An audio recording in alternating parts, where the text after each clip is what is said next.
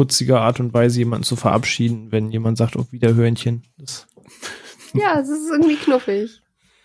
aber bei awkward Verabschiedung würde ich trotzdem bei San Francisco bleiben. Mach's, mach's gut, schwing den Hut.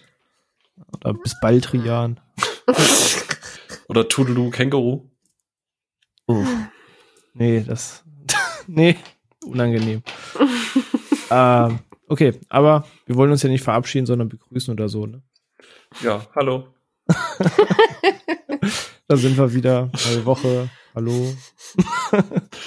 Nein, äh, Leute, ich habe gerade ein bisschen Nachrichten nebenher gelesen, was man so macht, wenn man eben Podcast aufzeichnet. Ähm, ich lese gerade 450 Millionen Dollar eingespielt am Startwochenende, unser heutiges Thema. Was mal eine amtliche Summe ist auf jeden Fall.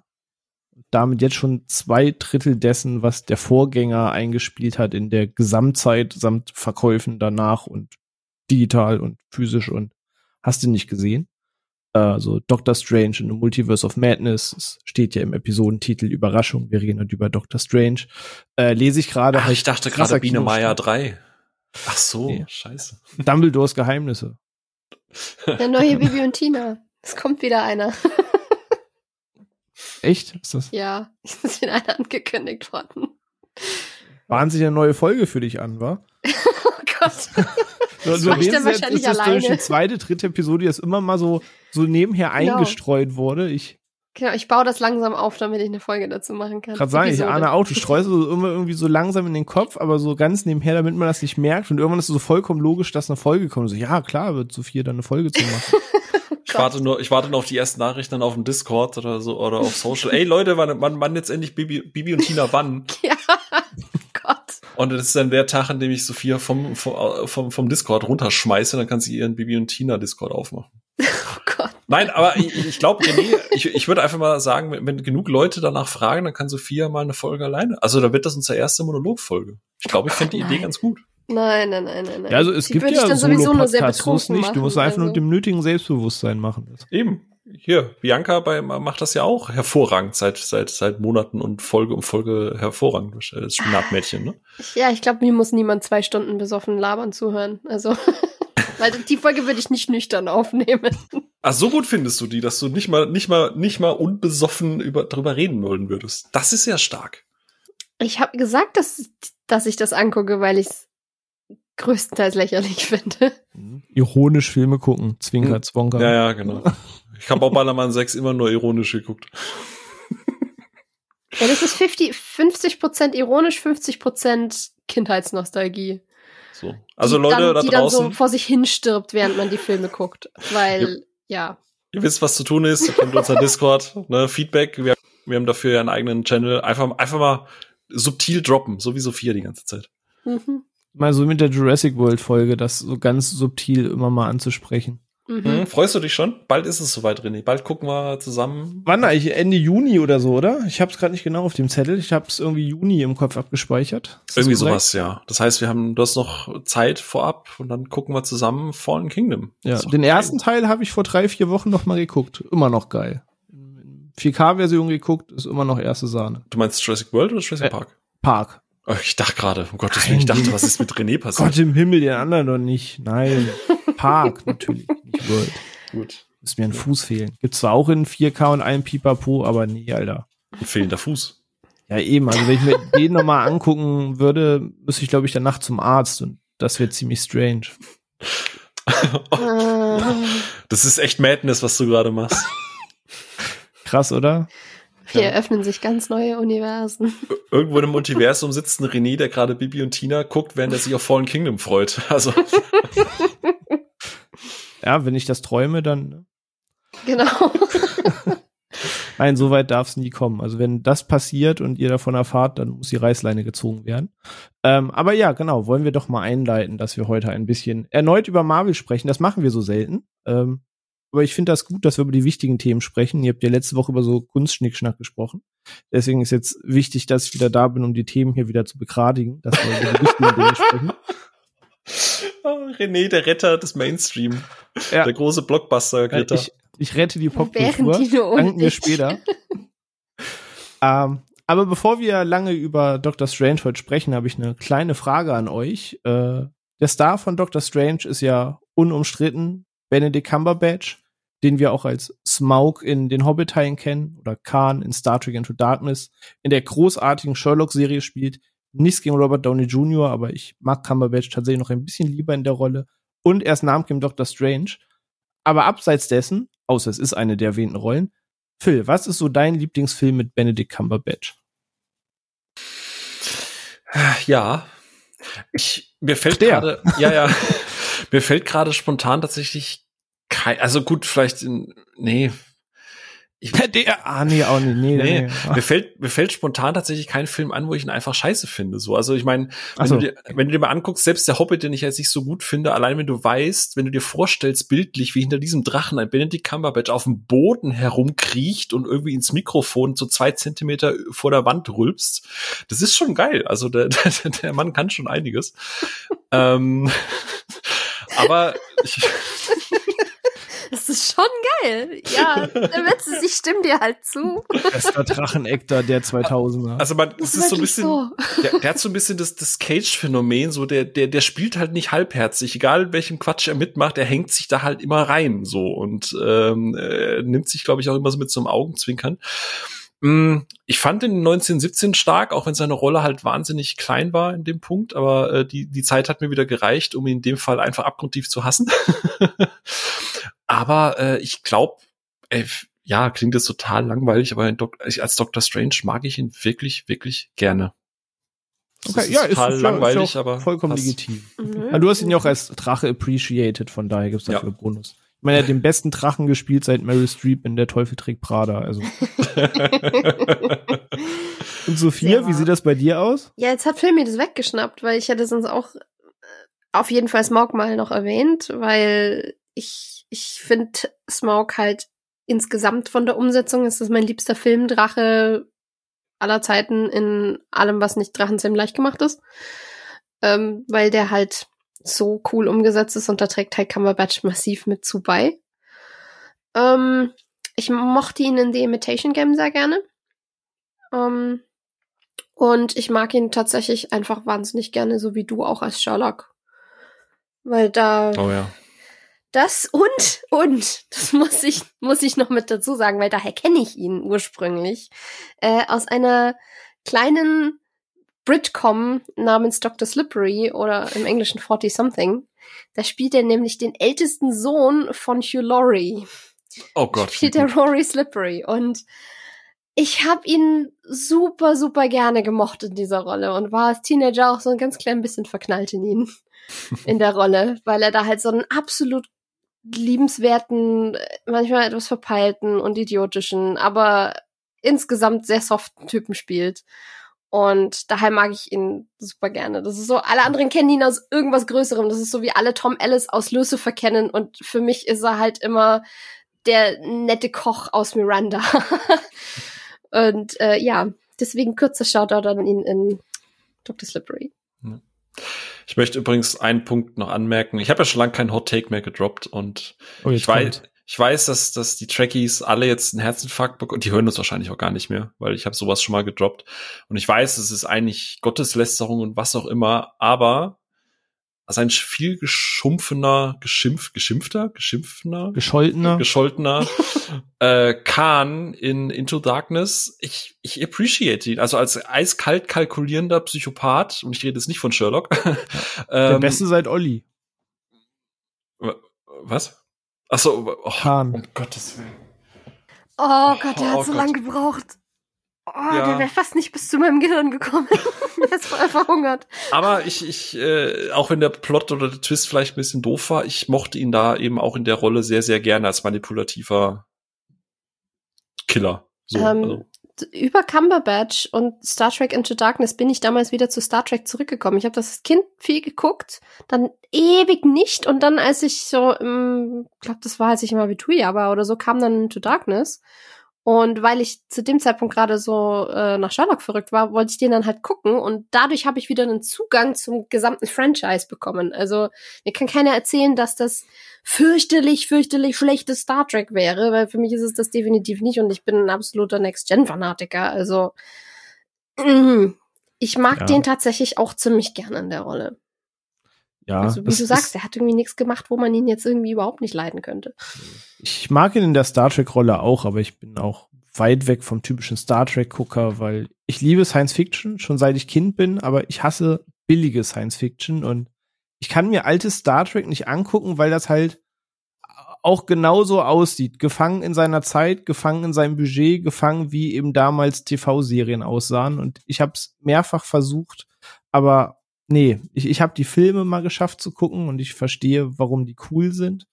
Ähm, aber die Serien, egal ob Next Generation, ob Deep Space Nine, wie es alles heißt, ich habe es alles versucht. Ich werde da ums Verrecken nicht warm mit. Also ich mag tatsächlich Star Trek auch nur jetzt in der neuen Generation durch Discovery, durch die jetzt äh, die Abrams-Filme. Also sprich das, was alle Star Trek-Leute hassen, ist eigentlich das, was ich jetzt mag, weil das irgendwie so Mass Effect-Vibes auf mich hat, während das alte Star Trek für mich einfach aussieht wie Cosplay und Pyjama-Party und ich da einfach Ja, aber Hochglanz-Sci-Fi hat halt keine Triples.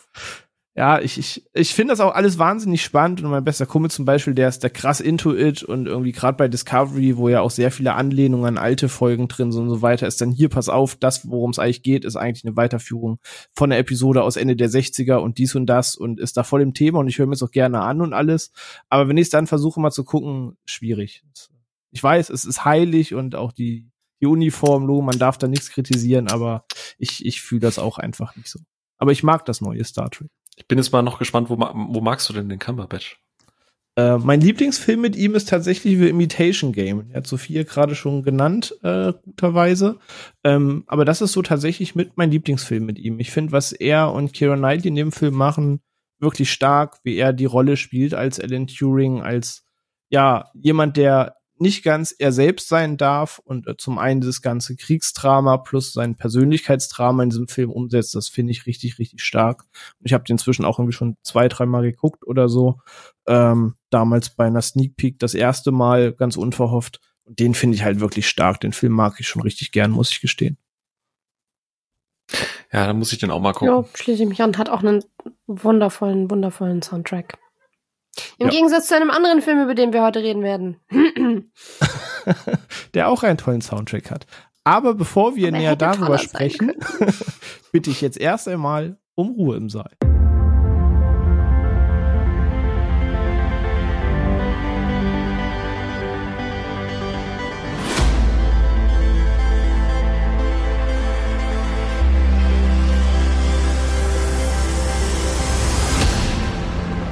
So, da wären wir wieder und es wird äh, ja Zeit, heute über den Doktor zu sprechen. Nicht Doctor Who, sondern Doctor Strange im Marvel-Lager statt im britischen Lager.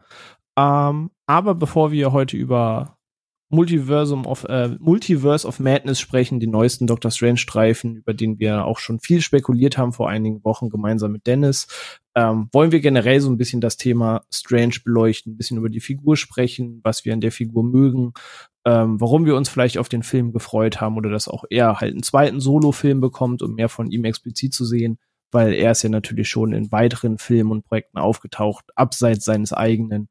Ähm, aber genau dort wollen wir eben einmal anfangen, denn äh, im Jahr 2016, im Oktober, im zehnten Monat des Jahres, ähm, ist der 14. MCU-Film im Doctor Strange erschienen, als es auf die Infinity War-Saga zuging, sprich als wir uns in Phase 3 des MCU befunden haben. Und es war nicht nur eine weitere Figur, die einen weiteren Origin-Film bekommen hat, um hat die Figur notwendigerweise einzuführen, damit man weiß, wer ist das, was macht der, warum macht der und inwiefern hilft er uns.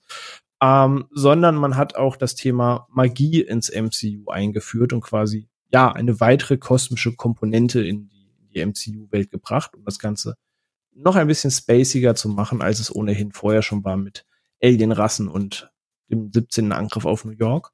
Ähm, und ja, Doctor Strange war damals äh, relativ großer Erfolg auch gemessen an dem, was dieses Jahr damals so erschienen ist vor sechs Jahren.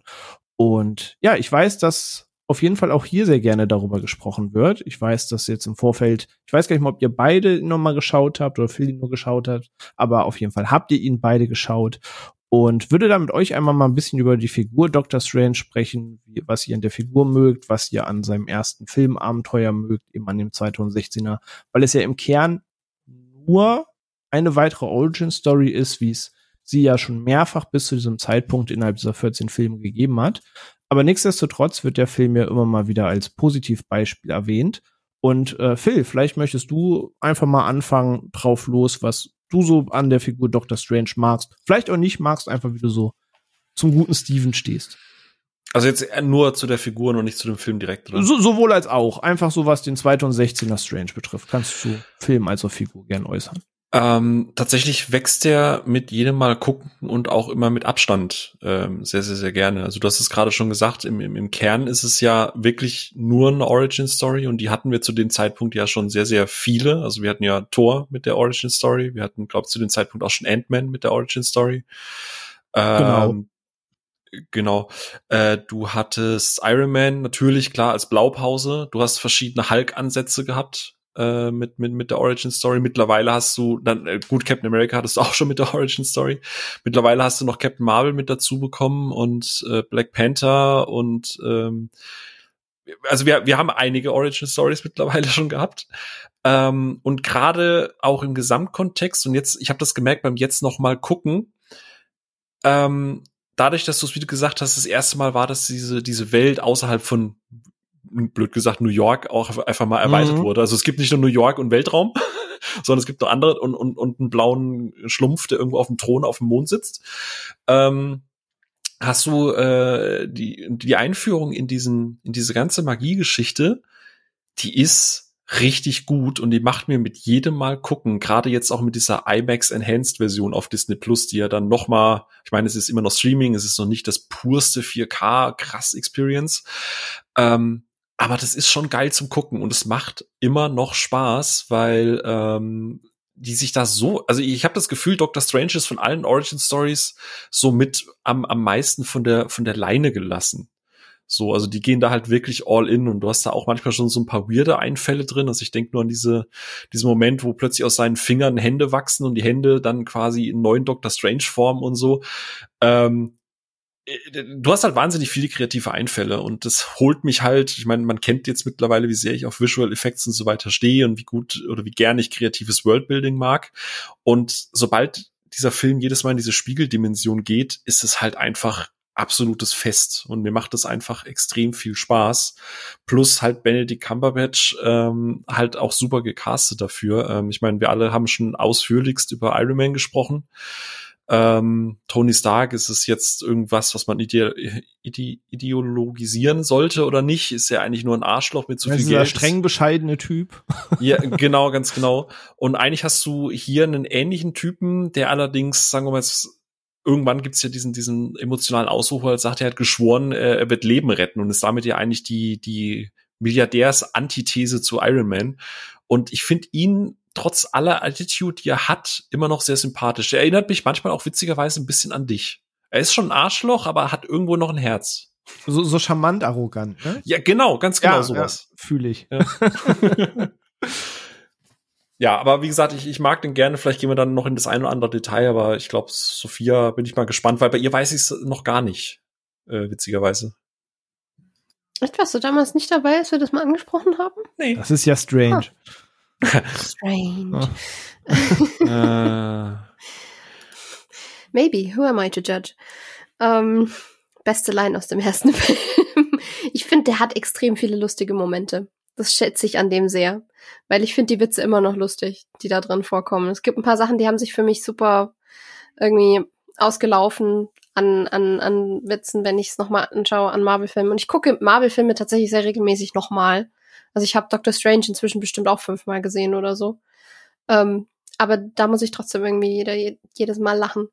Und ich habe den super gerne. Also ich habe das, ich weiß nicht mehr in welchem Podcast ich das mal gesagt habe, aber irgendwie sind wir da auch auf Nolan gekommen und so und habe dann eben gesagt, ja, Doctor Strange ist halt, da hat Scott Derrickson halt Inception geguckt und hat gesagt, ja, lass mal, lass mal sein, Chris, ich kann das besser.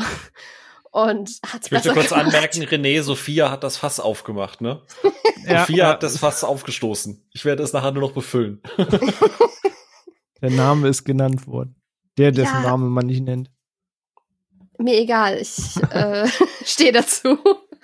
ähm, Nee, ich mag die Figur Stephen Strange ziemlich gerne. Ich finde sie mh, mm, immer noch ein bisschen flacher als manch andere, aber er hat halt auch einfach noch nicht so viel Zeit bekommen im MCU. Er war ja sehr viel einfach Mitspieler und sehr wenig äh, Centerpiece bis auf seinen eigenen Film. Aber im Großen und Ganzen habe ich ihn, habe ich ihn durchaus gern. Ich mag den ersten Film grundsätzlich von der Besetzung super gerne.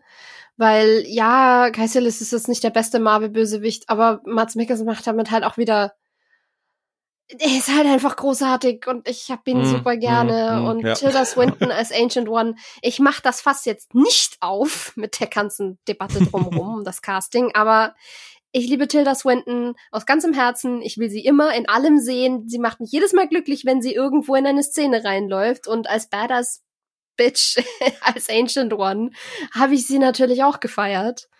Ähm, und ja, das, der gehört auch zu den Marvel-Filmen, die ich mit am häufigsten rewatche, so und am häufigsten nochmal angeguckt habe bislang. Ich finde die Musik super, ich liebe die Kreativität, die da drin steckt. Ähm, Weißt du, was oh. ich auch mag? Außerdem ich mag Mikkelsen die, die schönste Schminke aller MCU-Bösewichte. Deswegen ist das tatsächlich auch immer noch so ein bisschen ein Cosplay-Goal für mich, weil ich versuchen möchte, das mir irgendwann mal anzuschminken. Aber ja, bislang habe ich nur Venom ausprobiert. Ich mag auch tatsächlich, dass der Film, also etwas, das ja, wo wir später drüber reden, dass Raimi dann deutlich auch auf die Spitze treibt.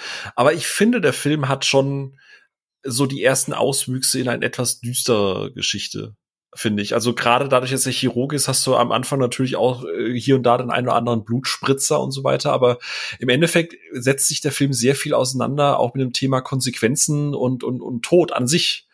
Ähm, ich gerade die, die Finalsequenz, ich glaube in Bangkok war die, wenn ich mich recht entsinne. Hongkong, glaube ich. Äh, oder ja. Hongkong, ja, dann entschuldige, dann Hongkong. Äh, also wenn da irgendwelche Leute aus Autos geworfen werden, die Kopf über in so einen Laternenmast reinknallen, oh ja. äh, oder ist, irgendwelche Leute, die aufgespießt und dann noch von Steinen erschlagen werden, was du dann halt auch noch mal rückwärts laufen siehst. Oder in, in Wände eingebacken werden. Ja. Genau, ja, also ich finde, der Film ist äh, sehr, sehr kreativ, auch mal eine Konsequenz von einem Handeln zu zeigen. Und äh, das wird ja jetzt quasi noch ein bisschen weitergetrieben. Ähm, aber das mochte ich, gerade beim Rewatch dachte ich mir so manchmal, oh krass, die haben das, haben die das echt gezeigt? Oh, okay, krass, da ist irgendwie in der Szene mehr Blut als in allen anderen Filmen davor gefühlt so. Ähm, aber das mochte ich tatsächlich echt gerne. Der ist sehr erwachsen in manchen Punkten, trotz des Humors und so. Und ich mag auch einfach, dass du wirklich mal völlig abseits davon, dass es, dass es dieses coole neue Magie-Kapitel im MCU aufgemacht hat, dass es ein guter Fantasy-Film ist. Das ist im Endeffekt ein super Abend-Fantasy-Film. Und ja. davon haben wir nicht viele. Und er macht, er, er lässt Magie so cool aussehen. Die visuelle Umsetzung von den, von den Zaubersprüchen und Konstruktionen, mhm. die die da sich an Formeln zusammenbauen, ist so cool. Und wie sie das Ganze auch ein bisschen eben in in eine gewisse Spiritualität einflechten mit Fragen, die gestellt werden zum Thema von wegen, ja, okay, was, was ist jetzt noch Wissenschaft, was ist schon Magie, wo ist, wo ist die Grenze, wo ist die Grenze zu Dingen, an die wir einfach nur glauben? Oder wo ist einfach nur unser Geist beschränkt und so. Ich, das, das ist ein Thema, was ich sowieso einfach grundsätzlich ein bisschen spannend finde und haben sie super cool eingebaut, ähm, ohne jetzt irgendwie zu ISO oder sonst irgendwas zu werden. Und der hat, der hat wirklich viele so kleine Punkte, die ihn ein bisschen rausheben aus der grauen Masse. Also der gehört mhm. auch definitiv zu meinen Lieblings-Marvel-Filmen. Ja. Und ey, der verdammte Mantel. The Clock of Levitation ist so ein toller Charakter. Ja. Also generell finde ich es halt auch krass, ähm, ähm, also du hast ja prinzipiell hast du bei gerade bei so großen Franchise-Filmen immer so zwei Richtungen und gerade Disney macht das ja ganz gerne.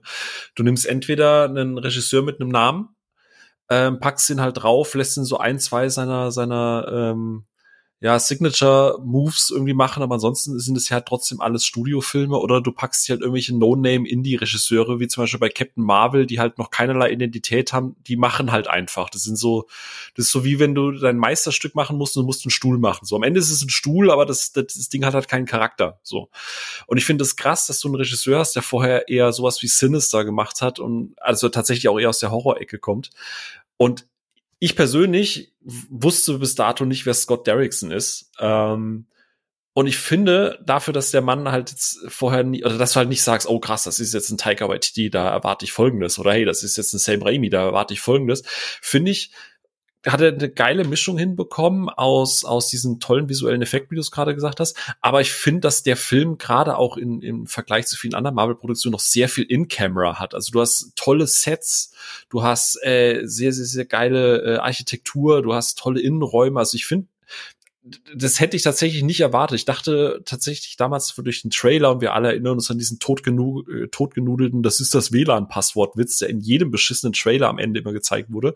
Oh, stimmt. Ja. ja. ja fast und, verdrängt. Und, ja. und ich dachte halt, okay, das ist halt yet another Origin Story. Und dann fand ich das, wie Sophia gerade gesagt hat, eigentlich eine wahnsinnig smarte Art, dieses, dieses Thema Magie in dieses Comic-Universum einzuführen, wo natürlich alles möglich ist, aber wo natürlich Magie nochmal auch ein bisschen auf der Vorstellungskraft der heutigen Welt so ein bisschen basiert, was Magie kann. Und das gleichzeitig mit teilweise wirklich tollen Effekten und Sets und so. Ich, also das hat mich einfach überrascht und im Nachhinein appreciate ich das auch sehr, sehr, sehr viel mehr. Gerade wenn man auch noch sieht, was danach auch teilweise für Filme und für teilweise unfassbar dröge und langweilige Origin-Stories kam.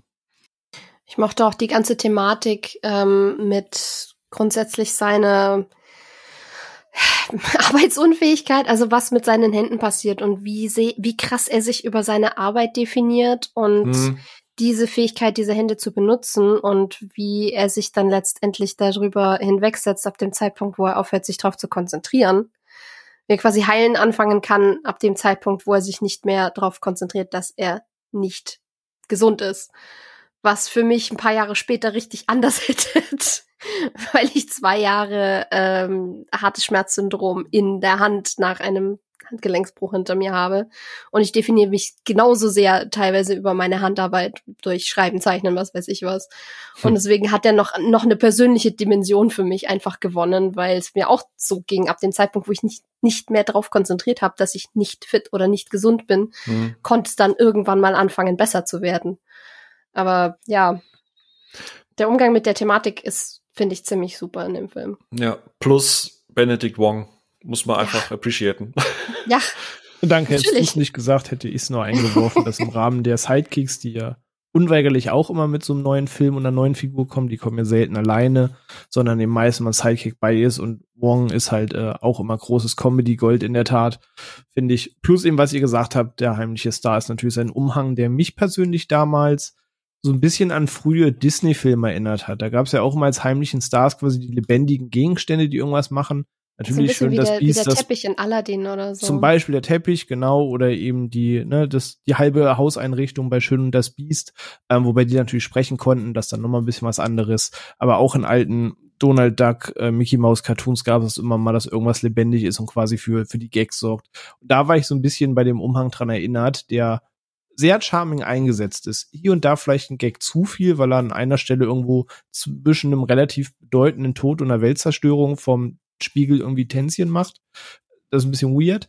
Ähm, aber ansonsten mag ich das halt auch total gerne und bin da auch komplett bei euch, was ihr sagt. Vor allem, weil ich sehr skeptisch war in der Tat. Also es gibt immer so ein paar Sachen und inzwischen normalisiert sich das immer und immer mehr im MCU, aber damals war es so, ja, okay, der Mainstream hat ja schon geschluckt, dass Aliens aus einer anderen Welt jetzt die Erde angreifen. Hatten auch alle schon mal gesehen, okay. Ähm, dass es jetzt irgendwie einfach Superhelden gibt, die man kennt, die gegen irgendwen kämpfen, haben jetzt auch alle akzeptiert. Check. Aber die Frage war für mich immer, gerade zu der Zeit, was kann man dem Kinopublikum so zumuten, bevor es irgendwie zu komisch wird? Und dann dachte ich schon, ja, Doctor Strange ist ein cooler Charakter, obwohl, to be fair, so ein bisschen das Iron Man äh, Problem oder Syndrom am Ende ist er im MCU cooler, als er im Comic je gewesen ist, wenn man ganz ehrlich ist. Weil ja. da ist er halt auch eigentlich nur ein sehr überheblich arroganter Dulli manchmal und nicht der augenzwinkernde Charming-Typ, der noch ja, diese, diese lächelnde Note in dieser Arroganz eben mit hat, die Phil vorhin beschrieben hat, sondern ist einfach nur arrogant, weil er es halt besser weiß und sich auf die Diskussion gar nicht einlässt. Und da war ich so ein bisschen, ja, okay, Magie in die, in die Jetzt-Welt. Da dachte ich mir, das MCU ist ja sehr realitätsbezogen Aliens mal ausgeklammert. Ähm, aber wie passt Magie in diese Welt? Und da war ich halt sehr gespannt und auch vorsichtig ängstlich, ob das so gelingt und muss sagen, ich finde das halt auch echt sehr, sehr gut gelungen, wie man das umsetzt, dass man sagt, okay, wir nehmen jetzt genau dieses Trademark, um jetzt auch ein bisschen mit Visualisierung zu spielen, wie hier ne, der, der Kampf, wo die zwei in der Astralform in dem Krankenhaus gegen sich kämpfen und so weiter und einfach ein bisschen mit dem ganzen Thema spielen. Das fand ich in der Tat ziemlich cool und äh, fand es auch cool, dass er nicht sofort der Sympathieträger war. Also ich weiß nicht, ob das euch auch so geht, aber hm. am Anfang des Films ist er relativ unausstehlich. Hm, finde ich ja. persönlich. Ja, mittelschwer ätzend. genau, und, und ja. mittelschwer, aber nur mittelschwer, nur nicht ganz ja. hart schwer, aber nur mittelschwer. Weil er ja. fährt halt ein geiles Auto, deswegen ist er nicht ganz schwer. nee, aber er hat einen guten Musikgeschmack. Jig stick the car, so, ne? Hast du schon bei George Clooney gelernt. Aber genau, er hat halt dezent großes Ego, sage ich mal vorsichtig.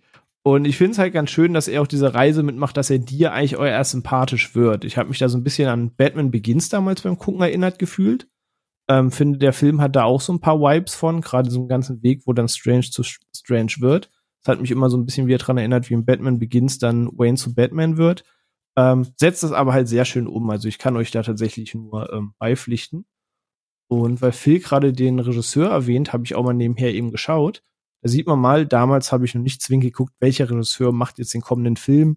Außer es war wirklich ein großer Name, wie wenn du zuerst ein Waititi macht Thor oder so, da wurde ich schon hellhörig. Mhm. Aber ansonsten ging es mir eigentlich eher um die Figur und wer das verfilmt, war mir relativ hups gewesen, ehrlich gesagt. Aber ich sehe gerade, ich kenne von Scott Derrickson tatsächlich jeden einzelnen Film, ohne je bewusst seinen Namen zur Kenntnis genommen zu haben. Krass. Der hat ja jetzt einen neuen Film mit Ethan Hawke, uh, The Black Phone, und der hat tatsächlich 100% auf Rotten Tomatoes bei, glaube ich, schon 20 oder 30 Kritiken. Ähm, macht mich hellhörig, weil er kommt aus dem Horrorbereich. Ich habe ja gerade gesagt, bei Doctor Strange äh, 1, äh, hat, der hat ja durchaus schon einen oder anderen etwas knackigeren Ansatz und auch ein bisschen, äh, jetzt nicht Horror, ne? also wirklich in einer ganz, ganz großen Sparflamme, aber ich, ich hätte es interessant gefunden. Es gab ja kreative Differenz, warum er den, den zweiten Teil jetzt nicht machen durfte. Ähm, aber hätte mich tatsächlich interessiert und ich bin auch sehr gespannt, was er jetzt gerade macht mit Ethan Hawke. Weil, ähm, wie gesagt, also Doctor Strange hat mir jetzt halt noch mal gezeigt, dass man den Mann vielleicht mal zumindest so auf der, auf der, auf der B-Spur mal im Auge behalten sollte. Ja, auf jeden Fall. Und Ethan ja. Hawke kann man auch immer machen. Ja, ich versuche übrigens äh, einen Punkt, den du gerade angesprochen hast, ähm, weil ich mir die ganze Zeit auch überlege, warum hat das mit der Magie so gut funktioniert? Ähm, und ich versuche oder ein, ein Punkt, wo ich wo ich echt versuche, das so ein bisschen bisschen äh, rauszuklabüstern, ist das, was ich gerade eben gemeint habe, dass der Mann halt auch sehr viel mit in in, in Camera Stuff arbeitet, mit Sets, weil das, was du gerade eben gesagt hast, dieser Kampf in der Notaufnahme, eigentlich machen die das super smart, weil die ganzen Filme davor, Thor, gut, Thor spielt ja teilweise dann auch in der Wüste, aber die meisten Filme, die davor irgendwie liefen, haben ja dann doch teilweise, ähm, ähm, also gerade Thor sollte ja eigentlich auch viel mit Magie arbeiten. Ich meine, es ist Asgard, das ist mit dem, äh, mit dem einen ja, Das ist ja schon Götterkraft, das ist ja. Ja, das ist dann schon wieder Next Level Magie. genau, aber im Endeffekt hast du hier immer diese realen Szenen. Also eigentlich ist Doctor Strange oder äh, Stephen Strange in dem Fall erstmal noch ähm, eigentlich ist er das Publikum. Und er wehrt sich ja vehement gegen alles. Also er ist ja eigentlich das in Anführungsstrichen Mainstream-Publikum, was du gerade meintest, René. Und er ist ja, er findet das ja alles quatschig. Mm, und erst genau. wenn man genau. ihm da mal zeigt, so visuell, was da eigentlich für geiler Scheiß machbar ist, und zwar außerhalb von, von New York im, mit drehenden Kameras, umstehende Menschen. Äh, und dann ist plötzlich so dieses angefüttert sein und fuck, jetzt will ich eigentlich mehr. Und der Film ist eigentlich sehr, sehr smart, indem er sehr sparsam am Anfang mit diesen ganzen Effekten ist. Und erst Stück für Stück dann all in geht. Und, und dadurch, dass dass du diese Kämpfe in diesen realen Sets hast und immer wieder du siehst, wie Rachel McAdams es wahrnimmt und wie der Kampf dahinter eigentlich ist. Ich finde diese Vermischung von, du hast hier ein, ein, ein reales Set, das man kennt, ein Krankenhaus, und dann bewegen sich plötzlich Dinge, weil sich da Astralmenschen drin klopfen. Das ist eigentlich eine super smarte Lösung, um diese zwei komplett unterschiedlichen Welten zu verschmelzen. Und ich glaube, das ist das, was so gut funktioniert hat, dann, um es dem Publikum auch nahe zu bringen. Weil du jetzt kannst du ja all in gehen. Naja, auf der anderen Seite ist Stevens erste wirkliche Begegnung mit der Magie in diesem Ding der absolute Overkill-Supertrip, in den Eben. die Ancient One ihn reinschmeißt. Also das ist nicht unbedingt sanft. Äh, was ich finde, also es ist auf jeden Fall smart gelöst von Derrickson, da stimme ich dir zu, aber ich denke mir bei dem Thema auch einfach immer wieder, dass ich habe das Gefühl, sowohl Verlage als auch Studios, also auch jeder, der irgendwie das Wort Genre zu hören bekommt, unterschätzt, wie heiß Menschen eigentlich auf magische Elemente und Cypher und so Krams sind. Ich meine, Mhm. was sind denn die krass geliebten Reihen unserer Zeit? Was wird gerade bis zum Umfallen gemolken? Es ist Harry Potter. Wir haben Herr der Ringe und Hobbit und was weiß ich was. En masse. Star Wars ist ehrlich gesagt auch nichts anderes als fucking Magie. Das ist auch Fantasy. Ähm, Menschen lieben das. Menschen lieben das immer schon. Und ich, ich weiß nicht, wann sich, ja, ich weiß nicht, wann sich Leute oder Studio Executives oder keine Ahnung, die deutsche Literaturszene, äh, der ich ein persönliches Beef habe, in den Kopf gesetzt haben, dass Genre irgendwie was Schlechtes ist. Ich, Ja, okay, da, das, Keine Ahnung. Das, das meinte ich vorhin nicht. Mir geht's ja um den Kontext. Also das bei Harry Potter wäre es komisch, Magie zu kritisieren, wenn es um eine Magieakademie geht, als Beispiel. So, so da ist das essentieller Bestandteil. Aber in der Welt des MCU ist alternativ ein Typ mit einem fucking Schild in der Hand, das er krass werfen kann.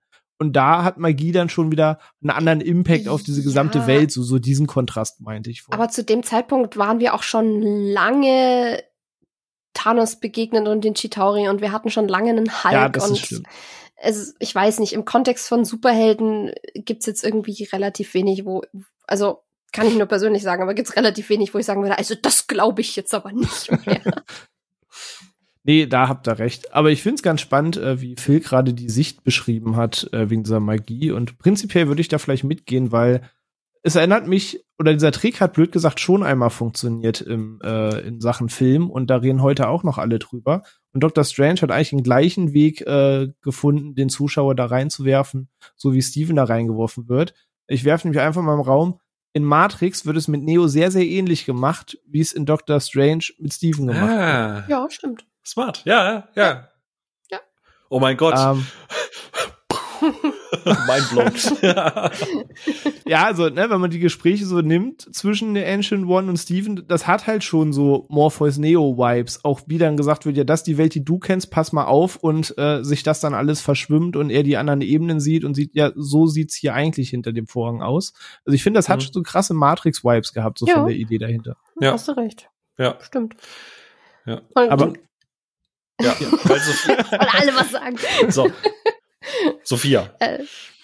Äh, ein, Ding muss ich noch erwähnen und das ist ähm, auch einer der Gründe, warum ich äh, Doctor Strange immer wieder geguckt habe, weil der einen sehr zufrieden zurücklässt. Vielleicht auch, weil der dieses, es beschweren sich bei Marvel ja alle immer über das große CGI-Gekloppe-Finale. Und Doctor Strange hat auch ein großes CGI-Finale, aber es Oh ist ja. einfach so. aber sie bauen die Cool. Stadt wieder auf, anstatt sie zu zerstören. Erstens das und Wie zweitens Rambo sieht das rückwärts richtig, gucken. Genau. zweitens sieht das richtig super aus. Also das, Hm. da, da, da muss ich sagen, sind die Effekte großartig geworden. Und dann hast du aber nicht irgendeinen langweiligen Skybeam und du hast auch nicht irgendeine graue CGI-Masse, die gegen eine andere graue CGI-Masse anläuft, sondern du hast diese komplett psychedelische, kunterbunte Neon-UV-Ästhetik ähm, Dark Dimension. Und du hast eben nicht noch einen großen CGI-Klumpen, der dann auf Dormammu geworfen wird, sondern du Mhm. hast einfach nur Strange, der tausendmal dran steht, Dormammu. Ich bin gekommen, um zu verhandeln. Und das ist so ein super smartes Finale. Dafür feiere ich diesen Film immer noch. Es ist vor allem sehr, gerade wenn man überlegt, wie weit das MCU da schon fortgeschritten war und wie weit man dann halt auch schon gegen Extraterrestrische gekämpft hat und das ganze Städte in Schutt und Asche waren, wie auch hier.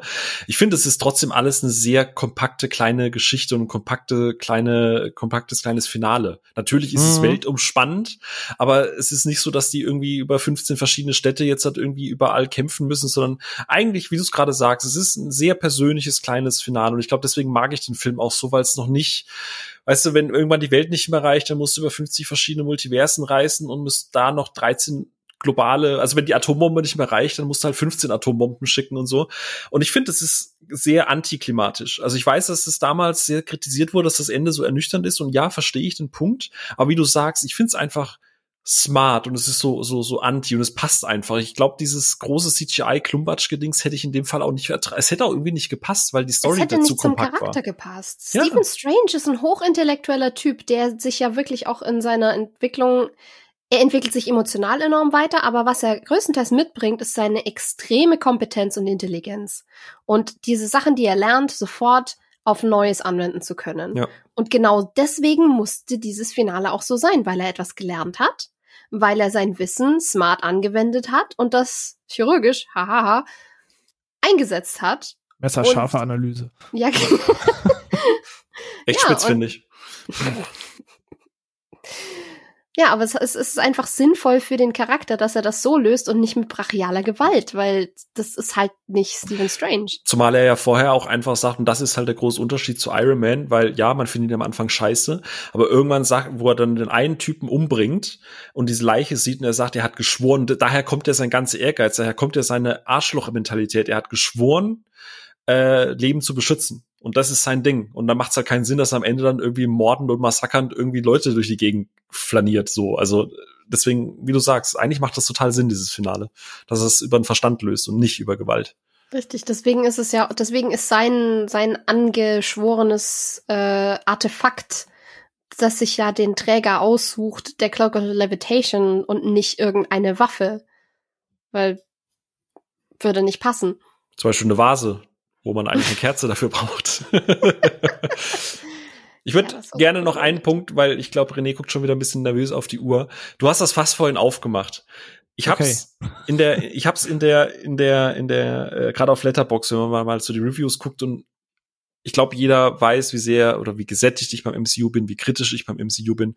Und Doctor Strange ist tatsächlich einer der Filme, wo ich echt überlege, den aufzuwerten, weil aktuell ist er in meiner Top 10 und ich glaube, ich nehme ihn in meine Top 5, weil ich mag den Film wirklich sehr gerne. Aus all den Gründen, die wir gerade alle gesprochen haben. Ich lese aber auch super, super oft, das was Sophia gerade eben gesagt hat, so, ja, Doctor Strange ist halt eine Kopie von Inception.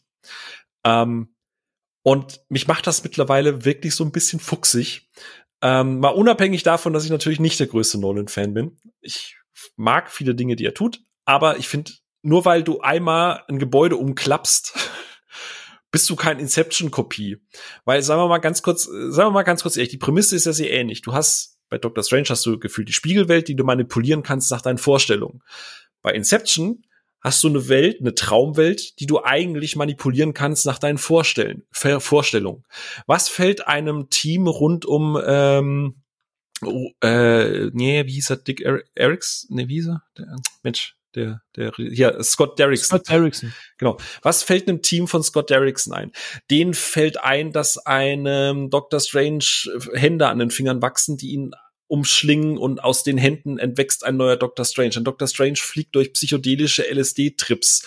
Ein Dr. Strange ähm, klickt mal irgendwo eine, eine Stadt um, aber ähm, dann gibt's plötzlich diese diese Escherschen Bilder äh, äh, Bilder, die du quasi die quasi unendliche Treppen und so weiter bilden. Es gibt plötzlich quasi Kunstwerke, in denen du herumlaufen kannst. Es gibt Treppen, die sich spiegeln. äh, Whatever. Also ich glaube, wir alle wissen oder können zumindest uns, uns einig sein, dass in Doctor Strange sehr viel visueller, kranker Scheiß passiert. Und nur weil du mal ein Gebäude umklappst, heißt das nicht, dass du Inception machst, weil in Inception, was sind die kreativsten Dinge, die einem Christopher Nolan einfallen? Ein Raum dreht sich, wow. Wenn Und du schläfst, schläfst du dabei noch Skifahren. mal ein. Ja. Und ein, ein, ein, ein Zug und ein Zug fährt durch eine Straße ohne Schienen. Wow. Wahnsinnig kreativ. Also sowas habe krasses habe ich noch nie gesehen. Also das ist so die kreativsten Höhepunkte und und die Leute fahren Ski. So. Also es tut mir leid, aber selbst und, und, und lustigerweise, man könnte hier den, den Schuh auch umdrehen und sagen, ja, Tenet hat dann wieder von Doctor Strange vom Finale geklaut, wo im Prinzip gleichzeitig eine Handlung vorwärts läuft, aber hinten drum alles rückwärts läuft. Nur in Doctor Strange versteht man, was da passiert, weil da nicht irgendwelche namenlosen Dullis durch die Gegend laufen und irgendwas komisch explodiert. So. Punkt Ende. Lass diesen Vergleich. Das ist Quatsch. Ja, vor allem, wenn man das jetzt an dem einen Money-Shot äh, aufmachen will, ist der Vergleich halt wirklich Quatsch, weil reden wir halt bei beiden Filmen über so eine 30-Sekunden-Szene. Aber es passiert irgendwie noch eine Menge mehr, fairerweise. Also in beiden Ja. Filmen. Von daher in der Tat, der Vergleich hinkt etwas. Auch wenn es natürlich klar war, dass es irgendwie erwähnt wird, weil wenn du ein paar Jahre später wieder siehst, wie irgendwie so eine Welt umklappt und man hat das in einem populären Film gehabt. Äh, Der Vergleich ist geschenkt, aber Quatsch, bin ich vollkommen bei dir. Das ist wie zu sagen, Avatar ist Pocahontas. Als wäre Pocahontas die einzige Geschichte. Egal. Anderes Eben, Fass. Dabei ist das, wer mit dem, äh, der mit dem Wolf tanzt. Und Ja. Wahrscheinlich ist das auch bei weitem nicht der Erste gewesen, der diese Geschichte erzählt hat. Jetzt René, komm, jetzt, jetzt spinn nicht. Ähm, aber ja, ich würde sagen, dann wissen wir alle so ein bisschen, wie wir zu Doctor Strange stehen und dass wir die Figur äh, eigentlich ganz gerne mögen. Und wir werden jetzt nicht den allumfassenden, überall, wo Stephen Strange drin aufgetaucht ist, äh, Podcast machen, sonst müssten wir jetzt auch noch lang und breit über Infinity War sprechen, über Endgame sprechen, wenn gleich auch da die Auftritte ganz groß sind. Ähm, aber wollen so ein bisschen heute ja konzentriert eher über seine Filme sprechen, das heißt jetzt auch über den neuen Kinofilm. Und bevor wir jetzt aber sagen, wie wir Multiverse of Madness fanden und was uns daran gefallen hat und was uns daran nicht gefallen hat und so, würde ich erstmal generell so ein bisschen langsam an das Thema rangehen. Ähm, denn wie bereits im Vorfeld ja bekannt war, steht Doctor Strange in the Multiverse of Madness als erster Film des MCU nicht komplett für sich, was den Film als solches angeht, sondern der Film hat ein sogenanntes Build-up besessen. Das heißt, es gab Projekte, die man gesehen haben sollte man möchte meinen muss, wenn man den kompletten Kontext verstehen möchte, ähm, aus eben einem Film, Spider-Man No Way Home, aber eben auch zwei der Marvel-Serien, die letztes Jahr angelaufen sind, und zwar WandaVision und What If, die beide in ihrer Art und Weise Einzug in den Film finden, ein bisschen was zur Knowledge dazu beitun. Und das ist ja damals auch gemischterweise aufgenommen worden. Leute, die da sehr im Lager waren, ähm, wie ich, die sich quasi einfach über mehr freuen ähm, mögen, wenn es dann ein bisschen mehr in-depth wird und ein bisschen quasi vielleicht nerdiger in sich wird. Ähm, aber der, der eben mal einen Marvel-Film schauen möchte, hat dann das Commitment hinten dran, zu sagen, puh, okay, um den Film zu gucken, muss ich dies, das, jenes, das dann noch erst das und dann das. Natürlich spielt die Reihenfolge eine Rolle. Pipapo. Und das war natürlich schon hier und da mit Durchatmen und nicht nur mit äh, Begeisterung fairerweise verbunden. Und äh, wir sprachen da schon in der Folge mit Dennis vor einigen Wochen drüber. Da haben wir alle Folgen einmal beleuchtet und alle Serien und gesagt, wie wir so dazu stehen und haben lang und breit über Theorien zu Doctor Strange gesprochen und was wir glauben, was im Multiverse of Madness passiert. Aber Phil war damals nicht Teil der Runde und ich weiß, dass er WandaVision, glaube ich, zumindest sehr release-nah zumindest gesehen hat mhm. und äh, What If vor kurzem nachgeholt hat, jetzt bevor den Film geschaut hat. Genau. Und mal so aus, aus deiner Chose raus, einmal auch so deine Meinung, als du gehört hast, du, du musst quasi Vorarbeit leisten, um diesen Film sehen zu können, plus eben die beiden Serien, die du dafür schauen möchtest. Da mal gerne so ein bisschen deine Worte zu, weil ich weiß, dass gerade What If bei dir sehr frisch ist, aber mal generell so einleitend deine Worte dazu.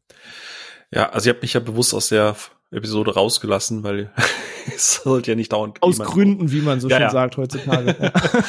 ja, nee, also WandaVision ähm, mochte ich bis auf die letzten zwei Episoden oder beziehungsweise die letzten zwei Folgen, weil es halt, wo wir es gerade eben von Beam in the Sky und CGI-Klumbatsch hatten, ähm, WandaVision mag ich die, den Anfang super, super gerne. Also ich habe es ja schon mal gesagt, äh, Dick Van Dyke, ähm, den ganzen Einfluss, diese, diese, diese ganze ähm, das auf diese Comic-Schiene da zu fahren, diese ganzen Sitcoms, wie du es damals hattest. Ich fand das einen wahnsinnig kreativen und unerwarteten Aufschlag fürs, für, gerade für dieses äh, MCU, dass man halt sagt, okay, eine Serie probieren wir mal was anderes. Ich habe dann im Nachhinein ja erfahren, dass sehr viele genau den Anfang kritisieren und eher das Ende mochten. Aber hey, ich mag ja auch Eternals weit, weitaus lieber als viele andere Leute. Ähm, ich erscheine da einfach echt ein bisschen anderen Geschmack zu haben, was ja auch okay ist. Ähm, aber WandaVision an sich lach nicht. Du, mach, du magst auch Eternals, komm. Ja, mag ich. Ich wollte gerade nur sagen, du bist so ein bisschen die Antithese zum, zum Standardgucker da quasi, aber ich wollte jetzt nicht eben ins laufende Wort fallen. Nee, das kannst du gerne machen. Gerade bei dem Thema, da bist du ja das wandelnde Kompendium. Ähm, ich sitze halt immer so zwischen den Stühlen. Wir haben uns ja da auch schon mal drunter, äh, drüber unterhalten äh, und auch drunter unter diesem Stuhl. der, der, der war, drüber. Ja, der, der ist ja relativ groß, der Stuhl. Ähm, ich kenne natürlich die, die, die Figuren und habe natürlich früher auch Comics gelesen, aber natürlich nicht in diesem Umfang wie du. Ne? Also ich weiß nicht, ob die, die Hörerinnen und Hörer das wissen, aber ich vor zwei Wochen war es, habe ich dich Samstag nachts um halb fünf angerufen, habe gesagt, ey, René, ähm, äh, Dr. Strange Ausgabe 14, Seite 26, Panel Nummer drei. was hat er da doch gleich wieder gesagt? Und du wusstest halt sofort, was da gesagt wurde, so, ne? Ähm, und so oder also, so ähnlich findet das immer statt zwischen uns, ja. Genau, und ich, ich ist, ist halt so ein Ding ich freue mich halt prinzipiell auch immer, wie, wie du es gerade eben gesagt hast, ich habe mich auch gefreut, Dr. Strange zu sehen, weiß aber, dass er halt in Comics jetzt nicht so mein Held war oder mein, mein Dings war. Und ich meine, wir beide sind ja auch so Leute, Superman, ne? Finden wir eigentlich super lame, aber es gibt dann halt einen Film oder Man of Steel, der dann halt mal cool macht. Also ich freue mich ja, auch, wenn man, ich freue mich auch, wenn man sich mal ein bisschen von der Vorlage löst. Du magst es ja dann doch eher, wenn du so diese, diese Fanservice- und Easter Egg-Geschichten findest. Und das ist ja auch fein, dass wir da unterschiedliche Richtungen haben. Aber WandaVision war so ein Punkt, wo ich sage, ich finde das cool, dass sie den Weg gehen, aber gegen Ende wurde es mir dann wieder zu konventionell. Ähm, aber hab die Zeit nicht bereut, sagen wir es mal so. Und What If hast du, glaube ich, etwas erlebt, ähm, das weder ich erwartet habe noch du. Ich war danach richtig angezündet. Also What If hat mich richtig begeistert. So, es gibt so ein, zwei schwächere Folgen, aber gerade die Doctor Strange Folge, gerade diese Folge mit den Zombies, also What If Zombies, ähm, und gerade die letzten Folgen, wo es ja dann auch, da hatten wir uns ja noch über Galactus und so weiter unterhalten, wegen den Origins und so. Ich glaube, wir hatten noch nie so einen In-Depth Comic Talk für unsere Verhältnisse. Nee, das, das war tatsächlich mit dir schon ein neues Level, das stimmt. Ich war, war ganz überrascht in der Tat. Aber ja. positiv überrascht. Genau, und What If hat mich tatsächlich gerade für äh, Doctor Strange und Multiverse of Madness neben dem Regisseur, der ja da an Bord ist, richtig angezündet. Also What If, ich hatte so einen unfassbaren Spaß, ich konnte nicht aufhören zu gucken. Ich, ich sag's, wie es ist. What If macht in vielen Punkten also Thema äh, Charakterisierung von Spider-Man. In, in zehn Minuten ist hier Spider-Man deutlich besser ausgearbeitet als in drei Holland-Filmen. so. Ähm, aber das ja. Ist ja Holland in Not quasi. Sophia, machen wir uns einen eigenen Podcast? Aber wer moderiert dann? Ja, das machen wir schon, aber. Okay. Streichhölzer ziehen. Ja, genau. Nee, aber äh, wie gesagt, also äh, What If hat mich von allen Marvel-Serien bisher am allermeisten angezündet und ich glaube, das ist auch die erste, die ich tatsächlich einfach noch mal gucken wollen würde, weil die wirklich gut ist. Ich mag den Animationsstil, ich mag, dass das kompakt ist, ich mag, dass die, dass du merkst, dass die, die es gemacht haben, so richtig von der Leine gelassen wurden. Es sind richtig viele kreative Ideen drin und das Ding ist endlich mal konsequent. Es ist blutig. Also wer sich schon mal gefragt hat, äh, eine Hope, die sich zusammenschrumpft und in einem Gegner dann wieder groß wird, das, das wird da gezeigt und ich mag es und es ist schön. ja, ich, ich war echt überrascht, dass du so Feuer und Flamme dafür warst, weil ich dachte, naja, also ich weiß gerade, die ersten zwei Folgen war damals, als die live liefen, eher so die Kritik mit, naja, okay, die Abweichung ist jetzt nicht so krass, ob jetzt er oder sie Captain America wird, ob jetzt ne, er oder er Star wird, der war so, ja, okay, zwischen allen was wäre wenn Szenarien ist das jetzt noch sehr bodenständig, was hier mhm. passiert. Das war damals so die Kritik, als die Folgen rauskamen, bis es dann mit zunehmendem Verlauf Sinn macht, ähm, warum die Charaktere ähm, eingeführt wurden und dass gar keine Einzelepisoden sind, sondern da auch ein Handlungsstrang drüber steht. Ähm, aber ich weiß, dass damals tatsächlich das Echo relativ verhalten war, wenngleich ich es äh, sehr gerne mochte. Aber dass du da so Feuer und Flamme bist, damit hatte ich echt nicht gerechnet. Schon wieder Antithese, ne? Also ich habe dann auch erst jetzt, wo ich What If nachgeguckt äh, geguckt habe und auch im Discord mich mit ein paar Leuten unterhalten habe, ich habe da echt nur so sehr verhaltene Rückmeldungen bekommen. Das war so, okay, das, über, das überrascht mich jetzt gerade total, aber natürlich, klar, wie gesagt, man, man kennt meine Euphorie bei Eternals, man kennt meine Euphorie, wie gesagt, bei allem, was halt eben, oder Iron Man 3 mag ich ja auch, im Gegensatz zu vielen anderen, also es ist wirklich Teil, ich mache das auch nicht mit Absicht so, aber es ist mir einfach echt, das ist halt dieser Zwiespalt, was ich gerade eben meinte, ne? ich mag es halt, je mehr es abweicht und je mehr man halt was Neues erzählt und äh, What If macht halt viel Neues, in Anführungsstrichen. Ja, also da kann man die Serie auch in der Tat noch für, nur für loben. Also auch falls sie jetzt irgendwer anders nicht äh, geschaut hat. Ja, wir haben da schon lange drüber gesprochen mit Dennis. Aber eben, du, du sagst es, ich mag das, wenn das diese Fanservice Easter Egg Momente hat. Nichtsdestotrotz, wir hatten uns auch gestern über äh, Zielpublikum und sowas unterhalten. Da kommen wir auch gleich im Kontext des Films da dementsprechend nochmal drauf zu sprechen. Ähm, mir ist auch immer bewusst, dass ich zu sehr into it bin von meinem Mindset, weil ich weiß, die MCU-Filme können das nicht bieten. Also es ist ja ganz viele Sachen, die eigentlich ein totales Keymark in dieser Geschichte sind, werden dann zum Beispiel im Film aufgegriffen, in dem Figuren einen Gag drüber machen, wie dumm das eigentlich ist. Das wurde zum Beispiel so mit Origin-Kostümen häufig gemacht, wo in WandaVision sie irgendwie ihr, ihr Urkostüm trägt äh, als Scarlet Witch und sie so angucken und sagen, ey, bescheuert siehst du eigentlich aus? ähm, und sowas haben sie auch schon mit diversen Machtgegenständen und so gemacht. Da war das eben nicht das heilige Allwelten rettende Wunder, sondern es war so, was ist das für ein Quatsch? Ähm, und ich weiß, dass das MCU für mich da halt immer eine ganz gute Brücke geschlagen hat, zu sagen, ey, ich verstehe, warum du das nur bis zu diesem Level machen kannst, aber ich war da immer fein mit, weil es waren zumindest Zitate, Outfits, irgendwas im Hintergrund, eine kurze Szene, wo zumindest quasi mal jemand zugezwinkert hat, aller, ja, wir wissen, wo das herkommt, auch wenn wir es nicht so umsetzen können. Und ähm, diesen Spagat mochte ich immer sehr, sehr, sehr gerne, also mag ich immer noch. Ähm, und What If war eben, wie du sagst, sie, sie mussten dieses Publikum nicht beachten. Und da haben irgendwie Kämpfe und Synergien stattgefunden, wo du denkst so, yes, das ist dieses All-in into it Ding, äh, was man sich irgendwie wünscht. Also gerade dieser Kampf gegen Ultron, der würde so auf der Kinoleinwand halt nicht stattfinden, wie er dort stattfindet. Ja. Ähm, aber es macht halt Sinn, dass der eben durch die mehreren Ebenen und sonst was da verläuft. Und von daher freue ich mich auch, wenn es da eine zweite Season gibt. Und ich weiß ja auch, dass Sophia auch damals sehr angetan von der Serie war, wenn ich mich an den Talk richtig erinnere, ne? Ja, doch, ich mochte die auch ziemlich gerne. Also ich mochte vor allem viele Folgen, also einige von den Folgen, die viele für die Schwächeren hielten, mochte ich eigentlich ziemlich gerne. Also ich mag zum Beispiel die allererste mit Captain Carter extrem gerne, Mhm. ähm, weil ich der Meinung war, ja, es ändert die, die grobe Story vielleicht nicht groß, aber ich fand es tatsächlich eine ziemlich coole Vertiefung von der Beziehung zwischen ähm, Captain Carter und Steve. Und ich mochte, wie sehr, wie, wie, wie sehr ihr Steine in den Weg gelegt werden, nur weil sie halt ähnlich wie Wonder Woman, Ja. weißt du, so, so, Ja. äh, also sie ist eine Frau, sie hat nichts zu sagen, hier ist der War Room nur für Jungs. und Ja. äh, sind das so diese subtilen kleinen Dinge, diese extra Steine, die sie halt im Weg hat. Und das fand ich halt wahnsinnig smart, um das mal halt mit dem Holzhammer zu machen, wie es andere Captain Marvel, was? Ähm, aber es war halt, also, Ja, und Ja. ja. und dass die beiden halt, das war für mich halt, für mich hat die Love Story eigentlich noch mal besser gemacht, hm? weil die beiden so eng miteinander sind und so krass zueinander stehen, obwohl sie jetzt physisch so eine Kluft zwischen sich haben, im Grunde genommen. Ja.